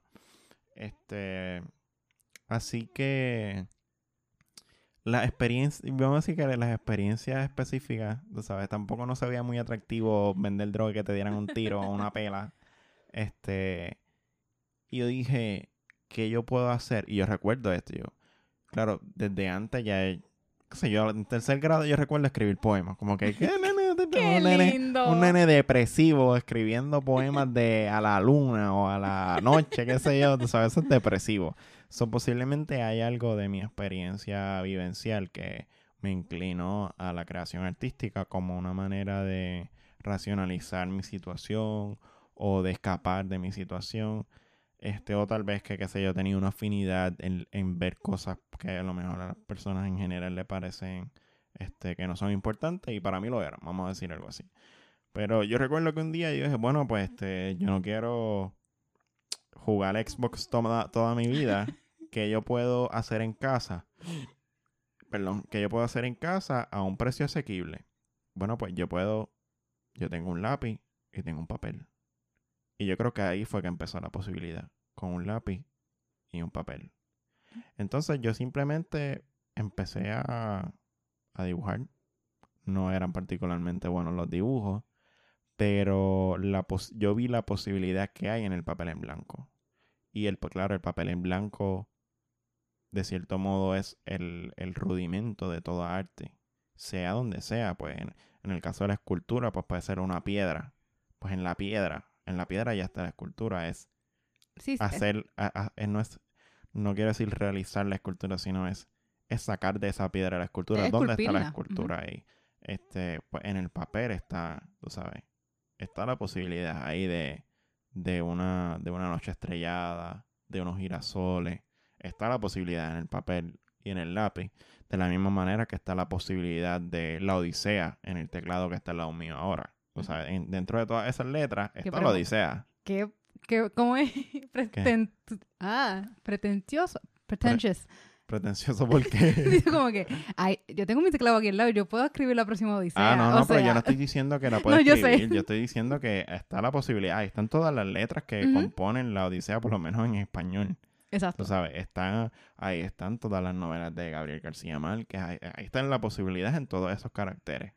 Este. Y yo creo que yo tuve esa realización entrando a high school. Sí. Como en grado 10, grado 11. Esa. Bueno, pues yo tengo un lápiz y un papel. Y todo empezó ahí, con el lápiz y el papel. Primero haciendo quizás muñequitos pendejos así de palitos o tratando de hacer un árbol. Este, y yo dije, bueno, pues que yo pueda. Bueno, después uno no tiene que pasar mucho tiempo para tú darte cuenta, pero pues que yo soy una mierda en esto también, carajo. ¿Acaso para qué me trajeron al mundo así? soy súper. Soy súper malo en balonmano, en pelota, en el y flecha no me destaco. Bueno, pues en el papel y en el lápiz tampoco, pero bueno, pero ¿qué hago aquí entonces? Porque entonces mi deporte es ser una mierda en todo, ¿tú sabes? ¡Oh, bendito! Entonces es como que, este, bueno, pues, pues déjame coger clases. Entonces cuando se presente la oportunidad de coger clases de arte, pues las cojo y efectivamente, este, entrando en grado 10, eh, empieza el intento de especialización de la escuela superior, este, la escuela de Rexville superior de, de aquí de Bayamón. Y dicen, bueno, pues vamos a dar unos talleres. Y yo digo, ah, pues perfecto, vamos a dar unos talleres talleres de arte. Pues yo me voy a apuntar en los talleres de arte. Me apunté en dos talleres, balonmano y arte. Terminé en el de arte. En el de balonmano me fui para el carajo. Este, y cuando yo empecé a ver en la técnica del arte, la cuestión de la importancia de la perspectiva, todavía me gusta. Lo que pasa es que sigo siendo una mierda en ello. Como que no practiqué lo suficiente, pero el reconocer el esfuerzo de, de el esfuerzo técnico que no, no lo es todo, claro, porque también hay un esfuerzo expresivo y aún hay un esfuerzo creativo, no solamente aprenderte la técnica y a este dibujo lo más realista posible. Que yo creo que es lo que yo criticaba mucho de la, de la Pablo Casals, porque era como que el, el, El el énfasis era en la técnica y no en la, expres- la posibilidad expresiva. Sí, no era, arte. no era el concepto, era eh, cuán, cuán bien podías dominar el medio y la técnica. Ujú, exacto. Entonces, eso era mucho de lo que yo creé. Yo criticaba, claro, lo criticaba desde una posición en la cual yo no tenía clases de arte especializada. Solamente empecé a coger este taller de. que yo creo que el título era como que arte. Tú sabes. Y para mí era como un arte experimental. Era como que no era ni teoría, era como que arte experimental. Vamos a aprender. Bueno, pues mira, tú sabes. A todos ustedes estudiantes que son posibles desertores escolares. Este. En el arte hay algo que se llama perspectiva. Y así es como tú haces la perspectiva. Venga, vamos por los pasillos a ver, a crear perspectiva. Y nosotros íbamos por los pasillos con nuestras libretitas y nuestros, dinámica muy distinta. nuestros siete lápices, así como que "Ah, vamos a hacer perspectivas y hacíamos unos dibujos bien disparatados. Y entonces el instructor de arte hacía el esfuerzo para no decir, bueno, eres una mierda en esto también, salte de mi clase, sino pues mira, pues puedes hacer esto de esta manera para que te quede así. Y poco a poco fue como que, mira, pues no solamente está el lápiz y el papel, también está el pincel, la pintura y el canvas. Entonces fue como un poco un descubrimiento bien básico, así bien elemental del arte. Pero pues pasaron unas cosas, yo me enamoré en ese descubrimiento. Pasaron un montón de cosas este, mientras se daba. Pero yo, creo que fue así que empezó mi, mi inclinación artística. Fue como, bueno, pues en mi situación y mi habilidad me, me limita.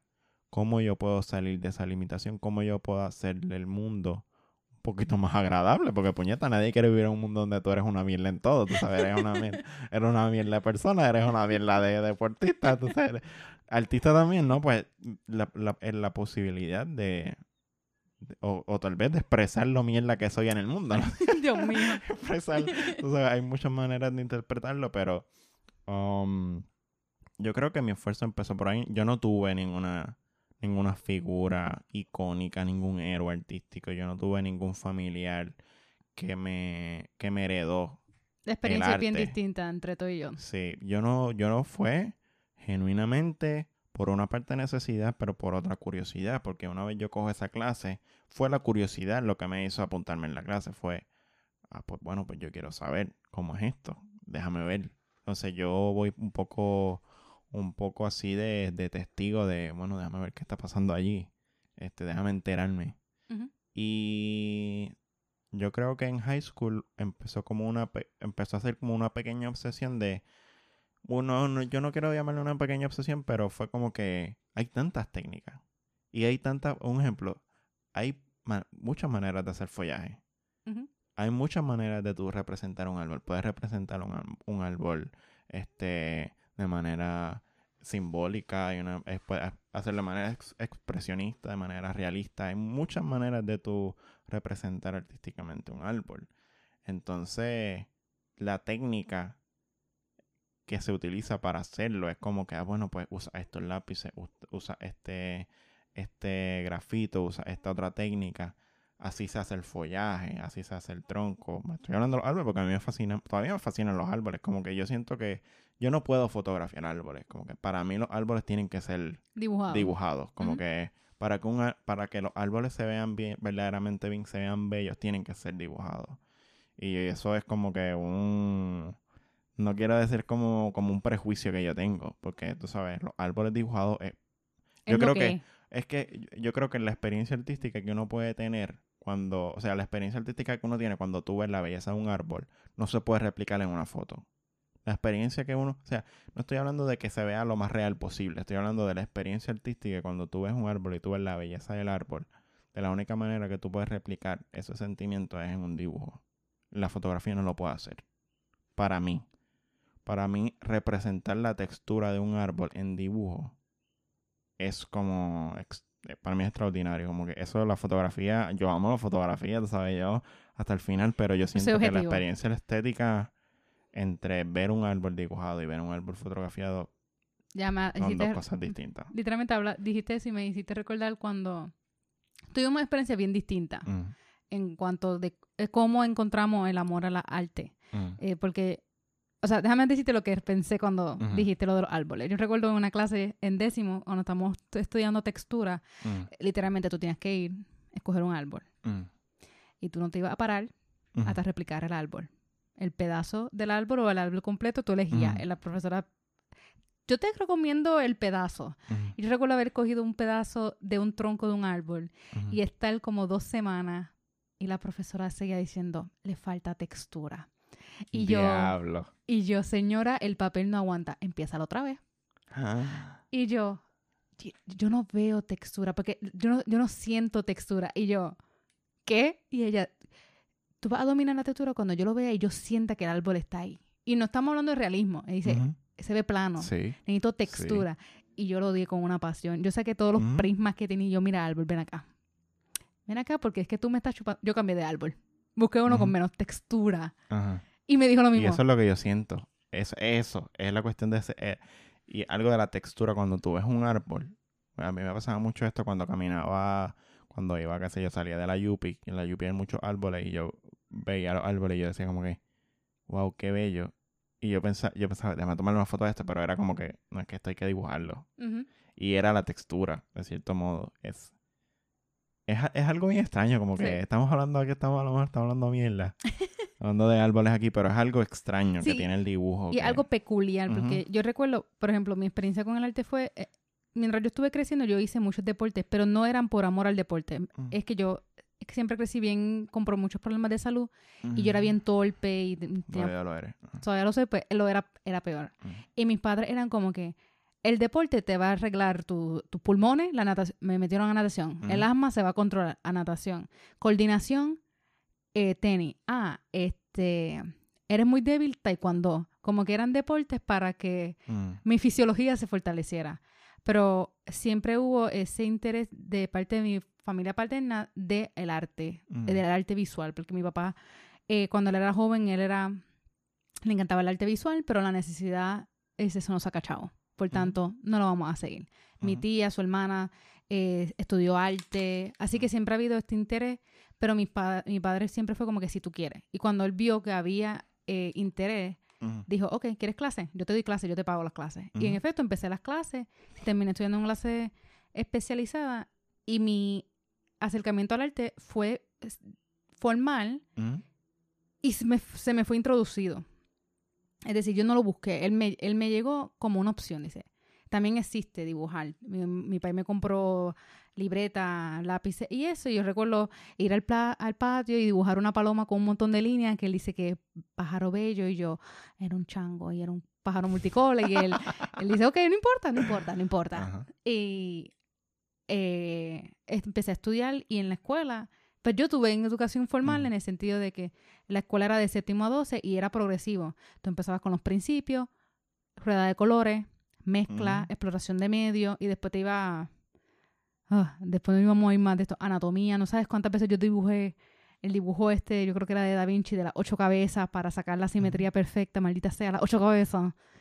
Eh, Textura. Sí, el circulito y la Sí. forma y tienes que hacerlo. Así mismo. ta, ta, ta. Muchas veces, hasta que te saliera simétrico. Y yo, técnicamente, el, el cuerpo humano no es simétrico, pero válgame, ok. Eh, tuve muchas clases de, ok, est- ahora es eh, acrílico, óleo nunca pude hacer por, mi, con- por el asma. Eh, ok, ahora vamos a hacer escultura, vamos a hacer encuadernación. Esto es técnica, esto es destreza. Y no se daba mucho, o sea, se daba como que sí, tienes que también tener una idea, no puedes dibujar cualquier cosa, pero usualmente era, si, si, por ejemplo, si yo quería dibujar un animal, no tenía que tener concepto ni nada, era literalmente replicar, Exacto. tipo realista. Fue cuando llegué al cuarto año que tuve una profesora que ella era conceptual, Bárbara. Ujú. Bárbara era conceptual, le dice, mm, o sea, tienes que Que es dominar. artista, de hecho. Que ella es una de artista. actualmente, de- yo diría destacada en, Sí. en su medio ahora mismo. Ahora mismo, si no mal lo recuerdo, Eh, Nosotros fuimos a dos exhibiciones. a de una ella. exhibición de ella. A dos, Es- yo creo. Fuimos a dos. Sí, Sí. pero ella era participante en la exhibición. Pero ya su exhibición, que era Ah, solo ella, no, sí, no llegamos ahí porque todavía estábamos en pandemia y dijimos, "Mm". No, pero yo recuerdo, yo he visto varias pinturas de ella. sí. Y inclusive cuando ella entró a la, universidad, a la escuela como maestra, ella es ante todo artista. Ella fue maestra por necesidad. Eh, fue la primera vez que yo me encontré con arte conceptual. Es decir, con el arte, o sea, no el arte conceptual formalmente, sino el arte para transmitir una idea. No, es para no es para ser realista, ni para demostrar la técnica, sino es para comunicar algo. Y ella Ujú. tiene unas piezas, recuerdo la primera pieza que ella nos mostró de ella, que después se arrepintió y dijo porque eso no era PG-13, Mm. era el Chupacabra Unido, una de sus primeras obras, una de las primeras, la primera obra que vi de ella, y yo me di cuenta de esto es, el arte es para transmitir algo, es para expresar algo, es para criticar algo. Y ahí fue el choque, que dije, ok, el arte no es solamente saber utilizar el acrílico, el acrílico, la acuarela, los paisajes, sino que estoy diciendo con eso. Y ahí, si, no estás diciendo nada, pues no es arte. Es, es técnica. Y cualquiera puede hacer técnica con suficiente trabajo. A algunos se les viene más fácil que a otros, pero lo importante es poder decir algo. Y claro, después me gradué y, ha- y he estado como que alrededor del arte, no como practicante, no como artista, sino como eh, espectadora, persona que aprecia el arte y la historia del arte y todo lo demás. Y escuchar tu experiencia fue como que, qué romántica, es como el arte llegó a él y le... Romántico de qué carajo, si tú sabes, sea- eres una mierda en todo, tío, pues coge este papel y este lápiz y trata algo nuevo. Es decir, que el arte a mí, a mí no, no, me, no se me presentó como una posibilidad de superación, como una posibilidad de escape, como una... eh, sino algo que yo tuve, tenía la opción de... Me presentó la opción, era algo que me gustó y lo seguí. No fue como... Sí, no, no fue que ah, una pieza me transformó, me cambió la vida. Que yo lo puedo decir con los libros, como cuando yo empecé en la lectura, que eso sí fue un, uno de los pasos. Pero con el arte no. Como, y también como yo empecé a dibujar Con arte visual te refiero porque... con el arte visual, exacto. eh, yo empecé a dibujar las doodles y eso como a los 7, 8 años y ya a los 8 años me habían puesto en clase. Así que eh, fue bien joven que me puse al arte visual formal. No como tú, que, que lo aprendiste ya en, en high, cuando tenías como 15, 16 Sí. años. Posiblemente 16 años, sí. sí. Este, sí, em, tenemos experiencias muy distintas. Yo creo que yo tuve, cuando yo me, cuando yo empecé a practicar un poco más, perdón, este, cuando yo empecé a practicar, ya cuando yo dije, ok, este, bueno, pues esto está chévere de dibujar, está chévere, como que dibujaba un montón. Y hablaste de, de la simetría, hablaste de anatomía. Este, un ejemplo, en mi caso, a mí había ocasiones en las cuales yo no podía dormir y me daba ansiedad. Y yo me levantaba por la madrugada, a las 3 de la mañana, y yo podía estar dibujando. Podía estar haciendo ejercicios de dibujar la mano, porque quería aprender a dibujar mano. Era como que, porque las manos son tan difíciles de dibujar. Y lo que hacía era como que, pues voy a coger un papel, voy a poner mi mano en una posición y voy a tratar de dibujar mi mano en 5 minutos. Y voy a hacer eso, repetirlo, repetirlo, repetirlo, hasta que se vea que es una mano y no una plasta de mierda. Que alguien pueda distinguir eso. Eso es una mano. Y dice, oh, suficiente. Y yo siento que si yo hubiese continuado esa, esa, esa práctica, posiblemente pudiese dibujar fácilmente ahora. Porque fue cuando yo empecé, es cuando uno, yo creo que en general es cuando uno empieza a entender el encaje y la proporción, que uno empieza a calibrar el, el- la mano con la mente y que uno empieza verdaderamente a ver dónde van las líneas, cómo van las líneas, este, cómo van los objetos, cómo se representan los objetos, cómo se le da dimensión. Entonces, como um, yo empecé a hacer relativa, o sea, empecé a entender la técnica, pero en muchas ocasiones pues era como, como curiosidad, o sea, era como que yo recuerdo que una vez tú, ya nosotros nos conocíamos y tú estabas haciendo linóleo. Bueno, pues yo fui a BAM y me compré un starter pack de linóleo y empecé a hacer linóleo. y es como que yo no tenía ninguna necesidad de hacerlo, era curiosidad, porque yo te vi con, el- con la gubia así, sacando los, y vi los trocitos esos de goma y yo como que, ¿Qué es eso? espérate, ¿qué es eso? Y eso tú le pones tinta y tú lo pones en un papel y le haces presión y queda la impresión, pero queda invertida. Y yo, bueno, pues yo quiero hacerlo y me compré, uy, y lo hice. Entonces, como, esa ha sido mi experiencia artística. Siempre ha sido una experiencia, bueno, todo, yo creo que toda mi vida siempre ha dado vuelta, o, o el motor de mi vida siempre ha sido de cierto modo la curiosidad, porque entonces fue en ese caso con el dibujo, fue en ese caso con la escritura, fue en ese caso con la fotografía, fue en ese caso con la filosofía. Entonces, siempre ha sido la curiosidad lo que me mueve a mí a hacer, aprender algo, vamos a decirlo de ese modo, porque, qué sé yo, con la fotografía fue igual, como que, y, y yo creo que en ese caso ya nosotros éramos novios y tú viste todo ese proceso de la fotografía. De hecho, yo fui a donde ti, yo te dije, yo no recuerdo que yo te dije, te dije como que, bueno, pues mira, este, existe la fotografía, tú sabías eso. tú sabes, este, um, darán clases de fotografía en la UPI, como que cómo yo puedo aprender fotografía o qué implica aprender fotografía. Entonces fue como que, bueno, pues te puedes matricular. Y yo, bueno, pues, ah, pues sí, pues lo voy a considerar. Yo voy a internet, como que busco información de la fotografía como disciplina y aprendo pues que, tiene- que hay unas cámaras y que hay cámaras distintas y que este, las cámaras eh, sirven para distintas cosas y que hay dist- ok, pues está bien, pues yo me voy a matricular en la clase y pues de nuevo, este, siempre estando eh, asediado por mi situación económica y, este, y social, mi preocupación principal era, puñeta, ahora me tengo que comprar una cámara, como que una cámara no vale barato, tú sabes, sacar 500 pesos de, de la nada para comprar algo que es desde el punto de vista utilitarista, sabes, Inútil. innecesario. Um, y yo dije, bueno, pues, pues este, cuando me llegue la beca, La compramos, la compro, pero yo espero, siempre, yo siempre tuve la, la esperanza, De sacarle algo. no, la esperanza de que no tuviese que comprar una cámara. Y yo recuerdo que yo llegué y yo como que, bueno, pues, me dan la cámara, tú sabes, yo no tengo que gastar dinero. Y fue como que, no, mira, este, eh, se tiene que comprar una cámara. La primera esto fue la profesora, que una fotoperiodista de, de GFR Media, Teresa Canino, este, vamos a dar primero la primera parte de la teoría para darle oportunidad a todos aquellos que consigan una cámara. No tiene que ser una cámara profesional, no tiene que ser una cámara nueva, pero idealmente todos deben tener una cámara. Entonces, pues, yo esperé que llegara la beca y compré la cámara más barata que pude comprar nueva, que fue una Nikon 3200 que todavía está por ahí. Y, y fue exploración y fue curiosidad. Y yo recuerdo que los primeros días la profesora le preguntó a todo el mundo, bueno, pues este, ustedes se van a presentar y me van a decir por qué se matricularon en este curso. Y yo recuerdo estar ahí y yo dije, bueno, pues yo me matriculo en este curso por curiosidad.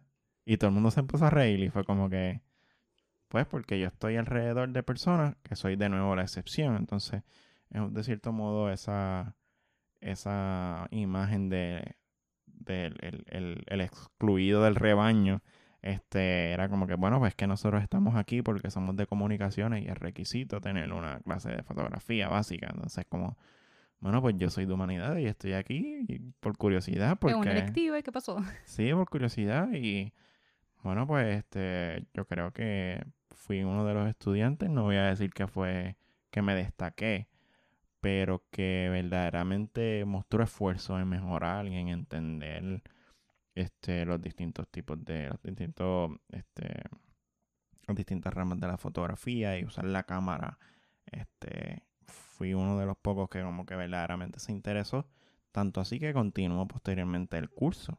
Fue, yo creo que fue ese curso lo tomé en mi primer año de... Eso fue tu primer semestre. Mi primer semestre de universidad y me graduó, bueno, me gradué ya, estoy cogiendo una clase como un pendejo, pero me gradué y todavía estoy haciendo fotos y todavía me gusta y todavía me encanta.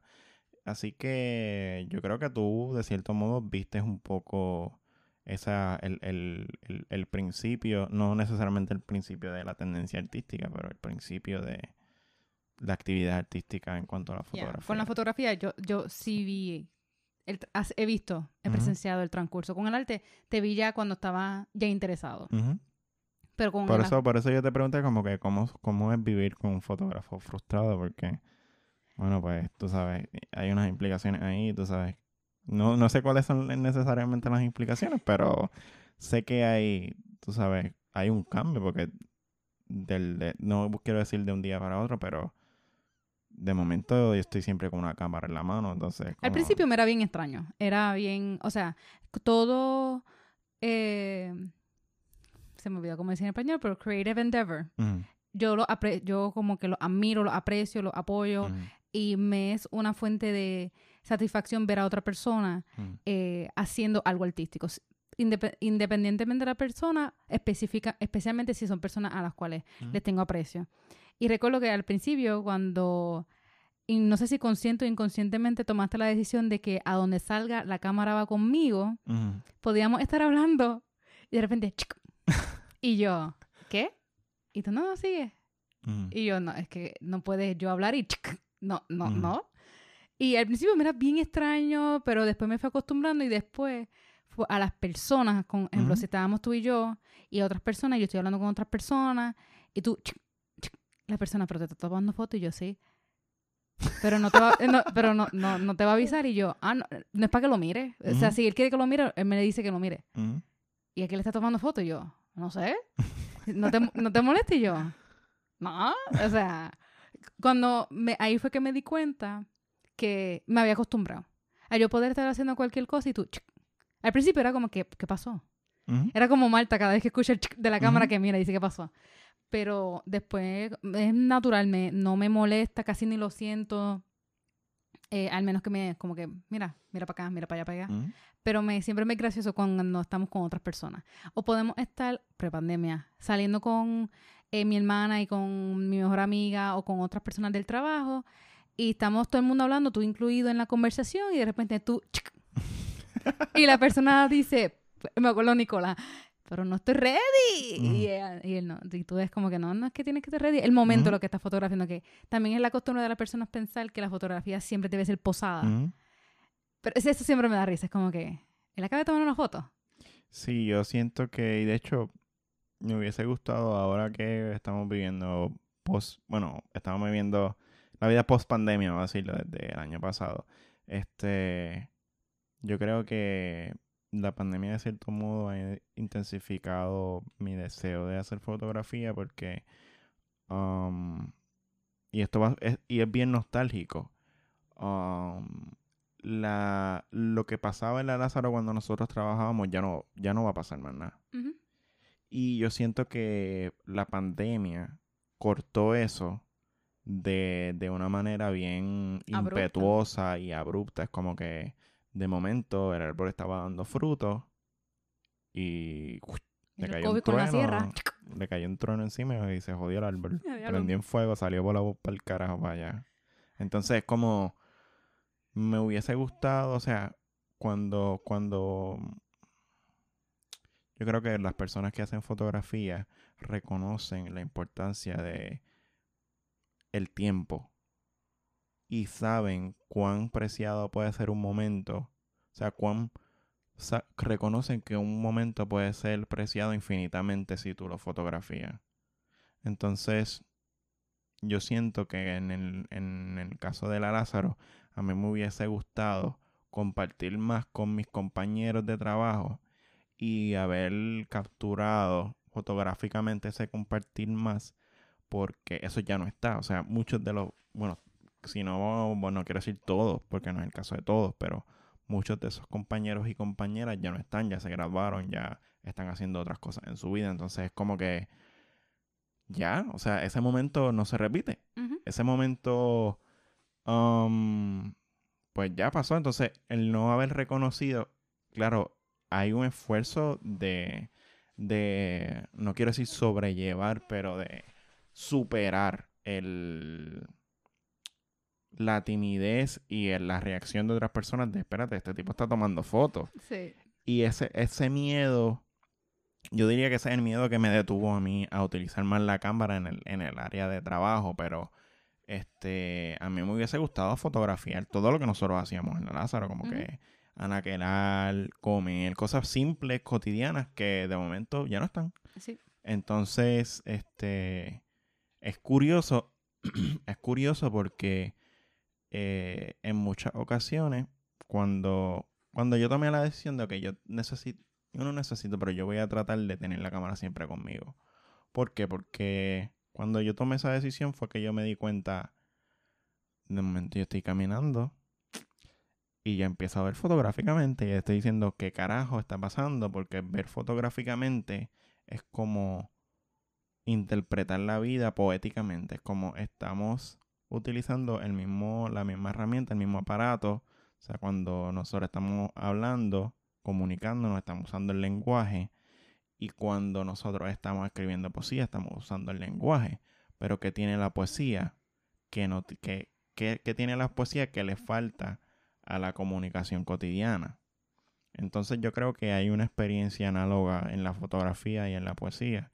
En la fotografía, cuando tú ves fotográficamente, tú no ves el mundo como tú lo ves cuando Regular, sí. re- de manera regular. Entonces, como ya yo no veo una, una viejita cruzando la calle con su nieto, sino yo veo la forma de la viejita, los tonos de la viejita, que representa a la viejita, lo veo encuadrado de una manera específica. Cuando tú empiezas a ver así y tú no tienes este manera de, de Capturarlo. capturarlo, es como una piquiña.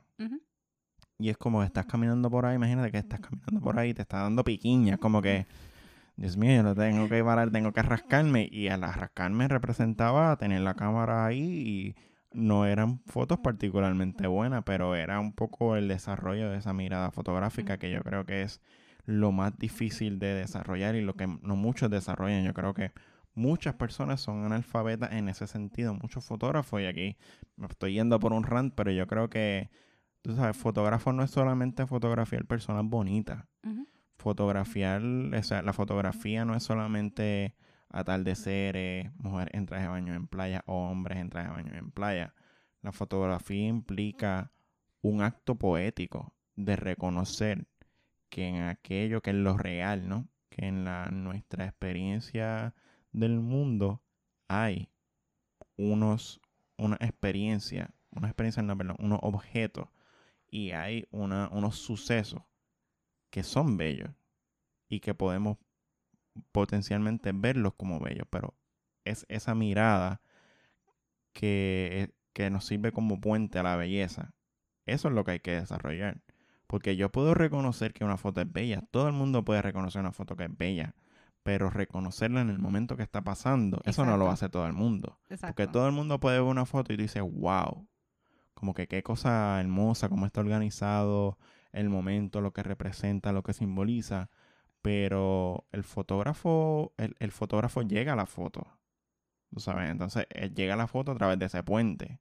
Y ese puente es esa mirada poética, es esa mirada de, oye, espérate, este, no es solo, eh, lo que está pasando aquí no es meramente una viejita cruzando la calle con su nieto. Aquí está ocurriendo algo que es bello en la medida en que yo pueda representarlo como bello. Y también yo siento, por ejemplo, cuando voy contigo a San Juan a tomar fotos, las últimas veces que hemos ido, que yo he ido con la intención específica de voy a tomar fotos, por tanto mm. voy a estar buscando fotos. Mm. Me encontré, obviamente, soy, si tú eres principiante, yo soy nada, novata, novatísima, novatísima. Así que es, no, no, se me da natural, es súper forzado, lo admito, pero estoy mm. empezando. Y recuerdo estar en la, cuando te fuiste, cuando Llegamos en San Juan una vez, cayó un aguacero, Gabriel se adentró a la tormenta que estaba cayendo y yo me quedé en la espera en lo seco. Recuerdo haber visto eh, objetos, o sea, personas pasando y decir, qué linda foto. Literalmente, el momento en que yo me imaginé esa foto, ya se fue la persona. Como es, es también en la conexión de reconocer en, en tu entorno lo que está pasando, enmarcarlo y que justo sacar la cámara justo en ese preciso momento y capturar lo que lo que viste, que lo viste con tus ojos naturales, pero no los vio el lente de la cámara. Por tanto, ya, pues no, una fotografía. E, es, es, eso. Entonces, cuando tú estás intencionalmente buscando, como yo estaba, activamente buscando, es fácil no ver o centrarse o prejuiciarse con esto, una buena foto, una mala foto, eso no vale la pena tomar fotos. Por eso que al principio, cuando tú tomabas, que tomaste en serio la fotografía, que tú llegabas, no, íbamos como tres horas y tú llegabas con más de 250 fotos, yo, ¿por qué tantas fotos? Total, de todas esas 250 eran como tres nomás que te gustaban. Y yo era eso. Dije, ah, yo no voy a estar tomando tantas fotos si no me van a gustar. Es que no lo vas a saber. Tienes que pasar por el ejercicio de... No puedes pretender tomar 10 fotos y que no te gusten. Como que eso no funciona así. No, definitivamente no. bueno, idealmente sería así, pero no, no es así. No. Hay un esfuerzo, este, bien, hay un esfuerzo inmenso y una práctica también. Por eso digo que cuando yo decidí eh, llevarme la cámara a donde yo fuese, este, era por eso, era porque hay que aprovechar cada momento en que se presenta esa mirada poética, porque es bien rara la vez en la cual tú logras una foto satisfactoria y que también reconocer, esto es una cosa también que yo, a diferencia de vamos a decir, la diferencia del arte en general, vamos a decir, las artes visuales, el dibujo. Una persona puede pasarse la vida sin tener referencia que apelen directamente a el dibujo. Entonces, el estilo tú lo desarrollas, entre comillas, tú desarrollas el estilo del dibujo, de tu dibujo, eh, cuando tú estás estudiando dibujo y ves, pues, estas personas que dibujaban súper cabrón y empiezas a reconocer que hay distintos movimientos y esos movimientos tú tienes unos favoritos, etcétera. Este, con la fotografía no es así, con la fotografía tú, estás, tú tienes referencias visuales todo el tiempo. O sea, tú tienes referencias visuales en, en, los noticieros, tú tienes referencias visuales en las películas, tú tienes referencias visuales en, en, en la publicidad de las tiendas, en el periódico. Todo eso son referencias visuales. Todas esas referencias están de una manera u otra. Referencias sin duda en las redes sociales, en Instagram, en Facebook. Entonces, tú, te estás llevando contigo todas esas referencias. Todas esas referencias te están enseñando a ver fotográficamente sin tú darte cuenta. Entonces, es bien difícil tú desarrollar la mirada fotográfica cuando tú estás constantemente bombardeado por referencias visuales. Entonces, a lo que quería llegar era es que cuando yo decido llevarme la cámara es de cierto modo empezar a crear mis referencias visuales. Yo tengo que dejar de ver el mundo como lo veo todos los días y dejar esas referencias visuales atrás para yo empezar a adentrarme a lo que podría ser un desarrollo de mi estilo fotográfico. Porque yo veo distinto. Claro, mi estilo fotográfico está dado ya desde que yo tengo uso de conciencia. Porque yo tengo una, inclinación, a ciertas situaciones, a ciertos objetos artísticos. Pero yo siento que con la fotografía, la importancia de la mirada fotográfica es que sirve no solamente como el puente a la mirada poética, sino que sirve como puente al posible desarrollo del estilo fotográfico. Entonces, yo creo que lo que pasa con muchas personas que empiezan a practicar la fotografía es que, ah, no, lo que pasa es que yo quiero, yo quiero hacer fotos como este youtuber. Ese youtuber toma unas fotos bien mierda, que podrían parecer atractivas a nuestros ojos, pero parecen atractivas a nuestros ojos porque nosotros tenemos referencias visuales que están ahí y que están en contra de nuestra voluntad. A nosotros nos enseñaron a ver, a nosotros no, no fue que yo descubrí lo bello del mundo, a, a nosotros nos enseñaron, nos acostumbraron a ver un concepto de lo bello. Entonces, o una representación específica de lo bello. Y hay muchos fotógrafos que lo que hacen es replicar esa referencia visual, técnicamente, eh, perfeccionarla técnicamente, pero son fotografías vacías, dulce. Es dulce y le están dando dulce a personas que no son diabéticos, o sea, que le están dando dulce, dulce, dulce, dulce. Entonces, cuando una persona ve una foto que no, que no alude a esas referencias visuales cotidianas este, de la publicidad, de las redes sociales, es como ahí se da cuenta que, por eso es que yo te digo, es fácil reconocer una imagen bella, es fácil ver como yo te estaba enseñando ahorita a Robert Capa, es fácil ver a Wilson, es fácil ver a, Robert Frank, fotos de Robert Frank, este, y reconocer que hay algo bello en esa foto. Pero verlo en el mundo real, experimentarlo, y tú saber cuándo tomar la foto, cómo tomar la foto, por qué tomar la foto. O simplemente tener la intuición, muchas veces es intuición, simplemente es, bueno, pues algo me dice que yo tengo que hacer esto y yo lo hago. Es una cuestión visceral. Entonces, son, son en gran medida todos esos elementos los cuales, bueno, pues al final yo me llevo la cámara conmigo porque la cámara es el puente. Es el puente a la experiencia poética del mundo y es el puente al posible desarrollo estilístico para yo poder continuar haciendo fotografía.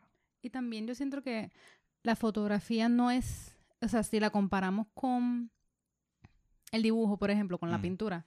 Yo siento que con la fotografía, especialmente con la fotografía a la cual tú te refieres como dulce, mm. es modelada, es actuada, es configurada por el fotógrafo. Y yo siento que cuando se tratan de replicar, es decir, cogen, pues, buscar una nena bonita, mm. eh, ponla aquí frente a la playa, posicionala de esta manera, que mira la cámara de esta manera y listo.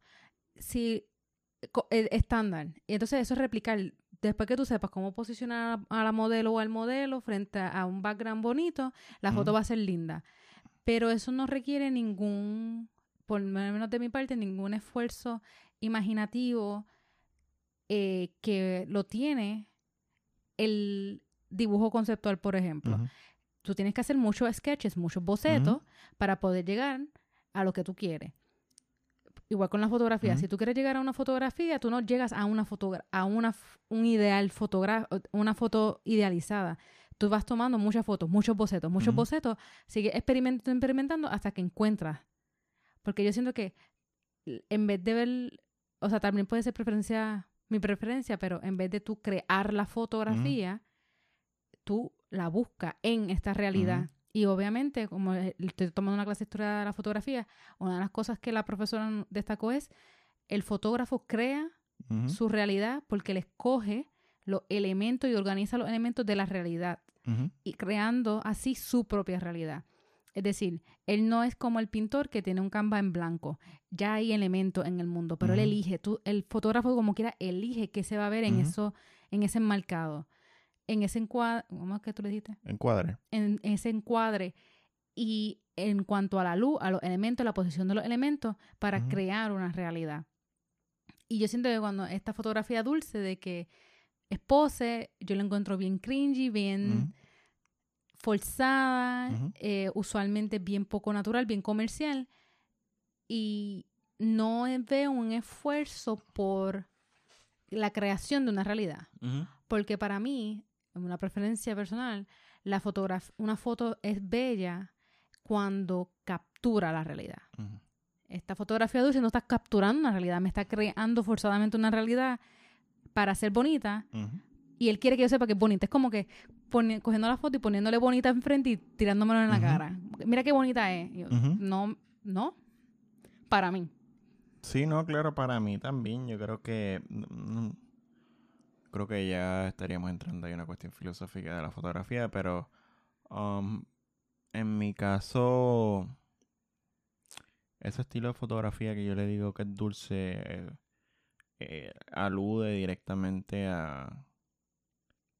a las referencias. A las referencias que nos, que nos dan por ojo, boca y que bueno, pues para ser exitoso, esto es lo que yo tengo que hacer. Entonces, si yo quiero tener, yo, yo puedo potencialmente hacer eso. Yo puedo buscar personas bonitas, escribirles por Instagram, decirle, vamos a la playa, te voy a tomar una foto y después de las fotos te las regalo y las puedo postear en, mi, en mi Instagram y poco a poco, mientras más modelos bonitas en la playa tenga, van a continuar este personas eh, van a comenzar a, a seguirme personas, más personas en Instagram y poco a poco va a ir creciendo mi Instagram, pero yo no yo no estoy haciendo esto por éxito, yo no yo no quiero ser famoso, yo no quiero hacer este, bueno, pues potencialmente yo podría hacer eso y podría tener más seguidores en Instagram y después podría tener este un la fama suficiente para poder que sé yo hacer boda o hacer este que me, que me contrate una compañía para seguir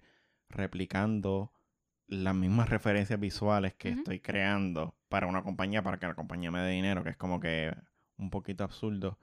Um, pero yo no quiero hacer eso.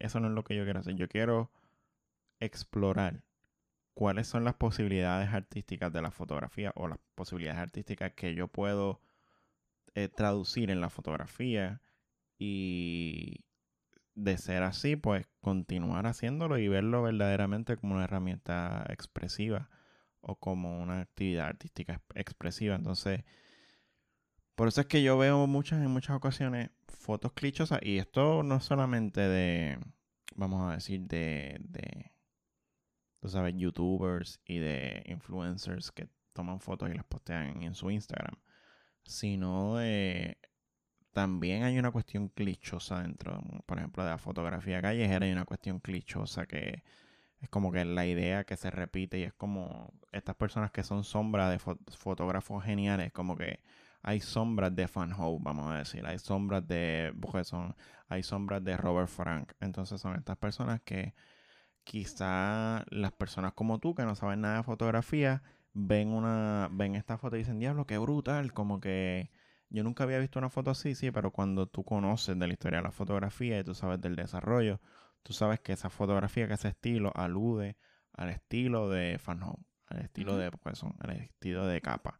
Entonces, incluso dentro, no solamente en el mainstream de las redes sociales, pero sino cuando tú te adentras un poco en la fotografía, en- específicamente en la fotografía callejera, hay también clichés dentro, sea, es como que el cliché dentro del cliché dentro del cliché y tú tienes que estar buscando, es como las muñequitas estas rusas que tú abres, la, la alzas y hay otra muñequita, otra muñequita, pues estás buscando del cliché dentro del cliché dentro del cliché y dentro de todo ese cliché tú tienes que intentarle desarrollar un estilo auténtico y eso no es fácil. El llevarse la cámara todos los días es un ejercicio.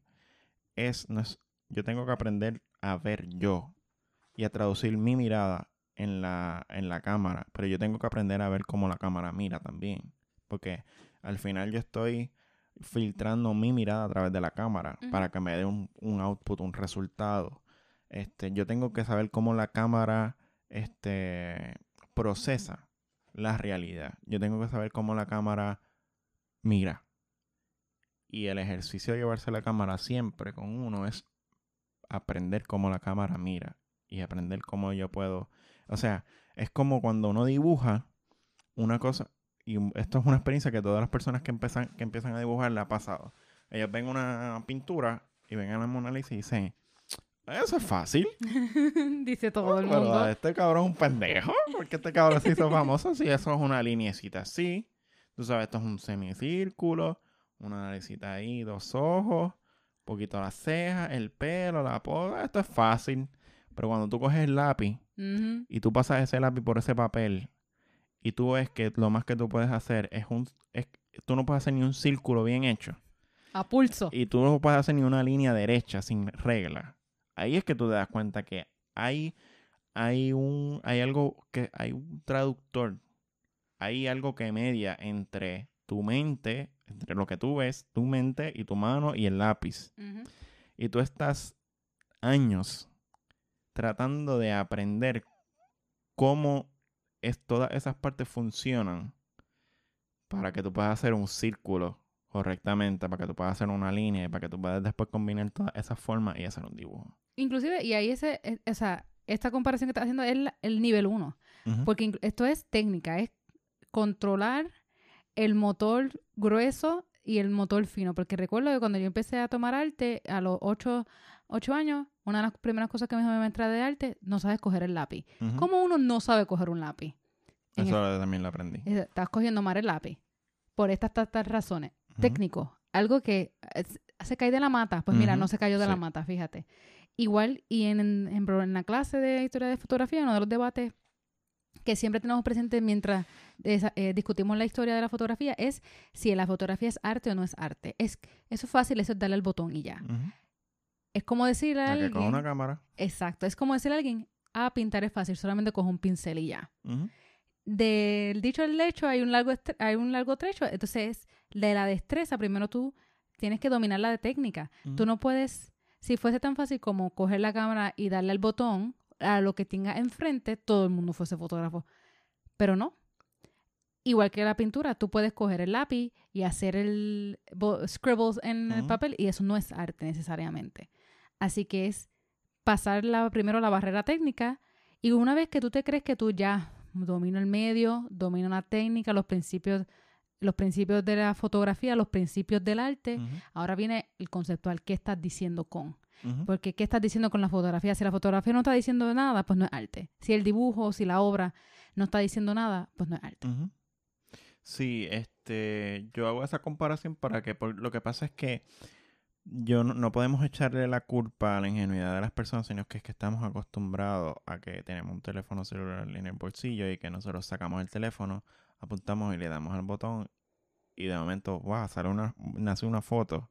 Sí, pero no estamos tomando en consideración que dentro de ese teléfono hay algo que se llama inteligencia artificial que está tomando todas las decisiones, o no voy a decir todas las decisiones, está tomando algunas decisiones las cuales toma un fotógrafo automáticamente. El teléfono está haciendo el trabajo por ti de cierto modo.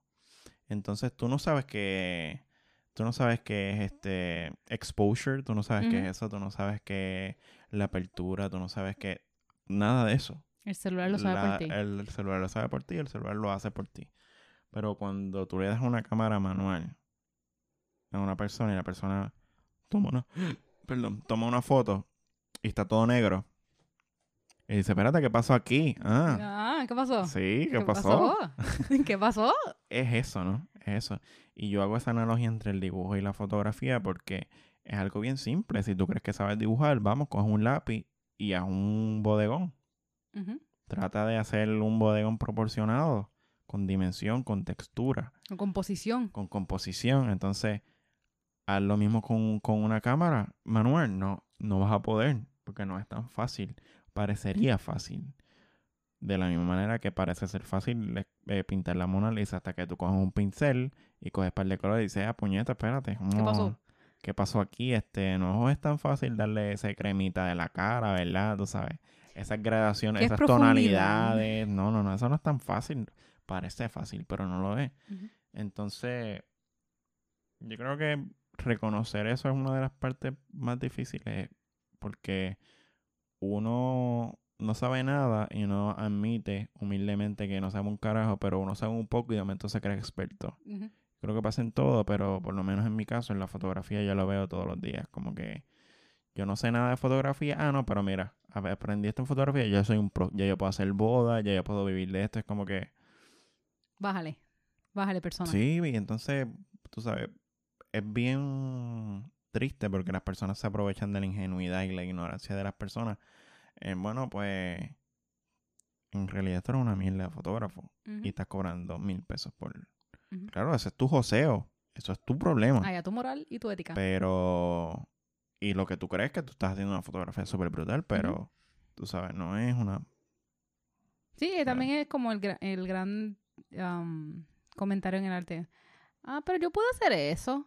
Eh, eh, ya hablando conceptualmente, no, más allá de la técnica. Ah, yo puedo hacer eso, pero no lo hiciste.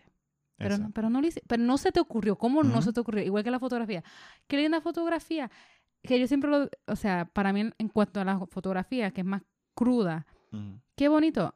Es que el atardecer inherentemente es bello, sin la cámara. Es que esa persona convencionalmente es bonita, con o sin cámara. Ahora, transmite belleza con la cotidianidad, con algo, eh, con un objeto que no, no, eh, no hay una belleza inherente o eh, convencional a su alrededor. Cuando tú haces eso bello, es que tú dices, a través de la fotografía, es que entonces ahí tú puedes decir, ok, pues la foto es buena. Porque es fácil decir, tomarle foto a un montón de flores, pues la flor es linda, o sea, con o sin la cámara. La, Ujú. la foto puede ser, puede estar desenfocada, puede no tener perspectiva, ni profundidad, ni composición, ni nada, pero la flor en sí es linda, así que por tanto, Sí, claro, porque hay también. No solamente que estamos. ¿Cómo lo digo? Bueno, por una parte estamos. Tenemos una mirada predeterminada, como había hablado anteriormente, y también eh, tenemos una concepción predeterminada de la fotografía que es meramente representar este un objeto. Entonces, ¿hasta qué punto? Y esto ya estaríamos entrando en, filosofía de la fotografía. ¿Hasta qué punto yo no veo la foto? Yo veo lo que representa la foto. Yo no veo una foto de una flor. Yo veo la flor que estoy viendo cuando veo la foto. Yo veo, veo a lo mejor, ya yo he visto girasoles. Para mí, esa experiencia que yo tuve con los girasoles, los girasoles son bellos. Veo una foto de un girasol y digo, ah, los girasoles son bellos. Ujú. ¿Entiendes? Entonces, como, ¿qué estás viendo? ¿Estás viendo lo que estás viendo la foto o lo que representa la foto, que es el girasol? ¿Ves el girasol o ves la foto del girasol? ¿Qué estás viendo? Es como yo, ejemplo, yo veo cualquier foto de perrito y es bella la foto. Yo tengo mi bias. Yo no estoy viendo la No. foto, yo no estoy viendo la, yo estoy viendo, viendo el perro. perro. Y como yo- a mí Exacto. me gusta el perro, pues la foto es bella. Pero es cuando hay, cuando, por ejemplo, yo reconozco mi bias. Llame cualquier foto, no importa cuán fea, si es un perro, yo digo que es bella. Pero hay personas que no diferencian cuando ven el objeto que representa la foto y la calidad de la foto como fotografía. En elementos fotográficos. Sí. Y ahí es donde todo el mundo se cree fotógrafo porque dice, ah, pues la foto es linda, pero ¿por qué? ¿Cómo tú sabes que es una buena foto? Porque tú decirte que es buena foto y todo el mundo decir sí, sí, sí, porque las personas entonces están viendo el objeto que representa la foto. Y si yo digo, ay, la foto es fea, ah, le estás diciendo que la nena es fea. No. Sí, sí. Hemos hablado mucho. hoy. Hemos hablado mucho y esto no era parte del plan. Sí. Déjame tomar un poquitito de agua. Mm. que la interrupción de ahorita como que nos sacó de tema. Sí, sí, este, vamos a terminar ya porque este episodio está largo con cojones. y Gabriel lo va a Este, editar. Yo voy a editar unas partes ahí y yo no voy a escucharlo completo, voy a escuchar dos horas. Pero sí, vamos a terminar aquí porque nos pasamos, nos pasamos del tiempo. Sí. No sé por qué razón estoy sobando el micrófono ahora mismo, pero vamos. Este, nos pasamos del tiempo, pero bueno, también no habíamos hecho, Compensa. no habíamos hecho dos episodios, así que Exacto, esto compensa. este, nada, recuerden seguirnos en Instagram como, ya se me olvidó el Instagram, ya Lo tanto. underscore hablado. Lo underscore hablado. Este, recuerden también que estamos disponibles en todas las plataformas de podcast. Um, compártenlo si les gustó. Envíenos Este- email, eh, email no, eh, mensaje en Instagram de lo que piensan, si tienen Sí. temas para sugerir. Bueno, pues eso ha sido todo por hoy. Este ha sido otro episodio de Lo Hablado. Yo soy Gabriel Cruz. Y yo, Tanisha Orejuela. Hasta la próxima. Música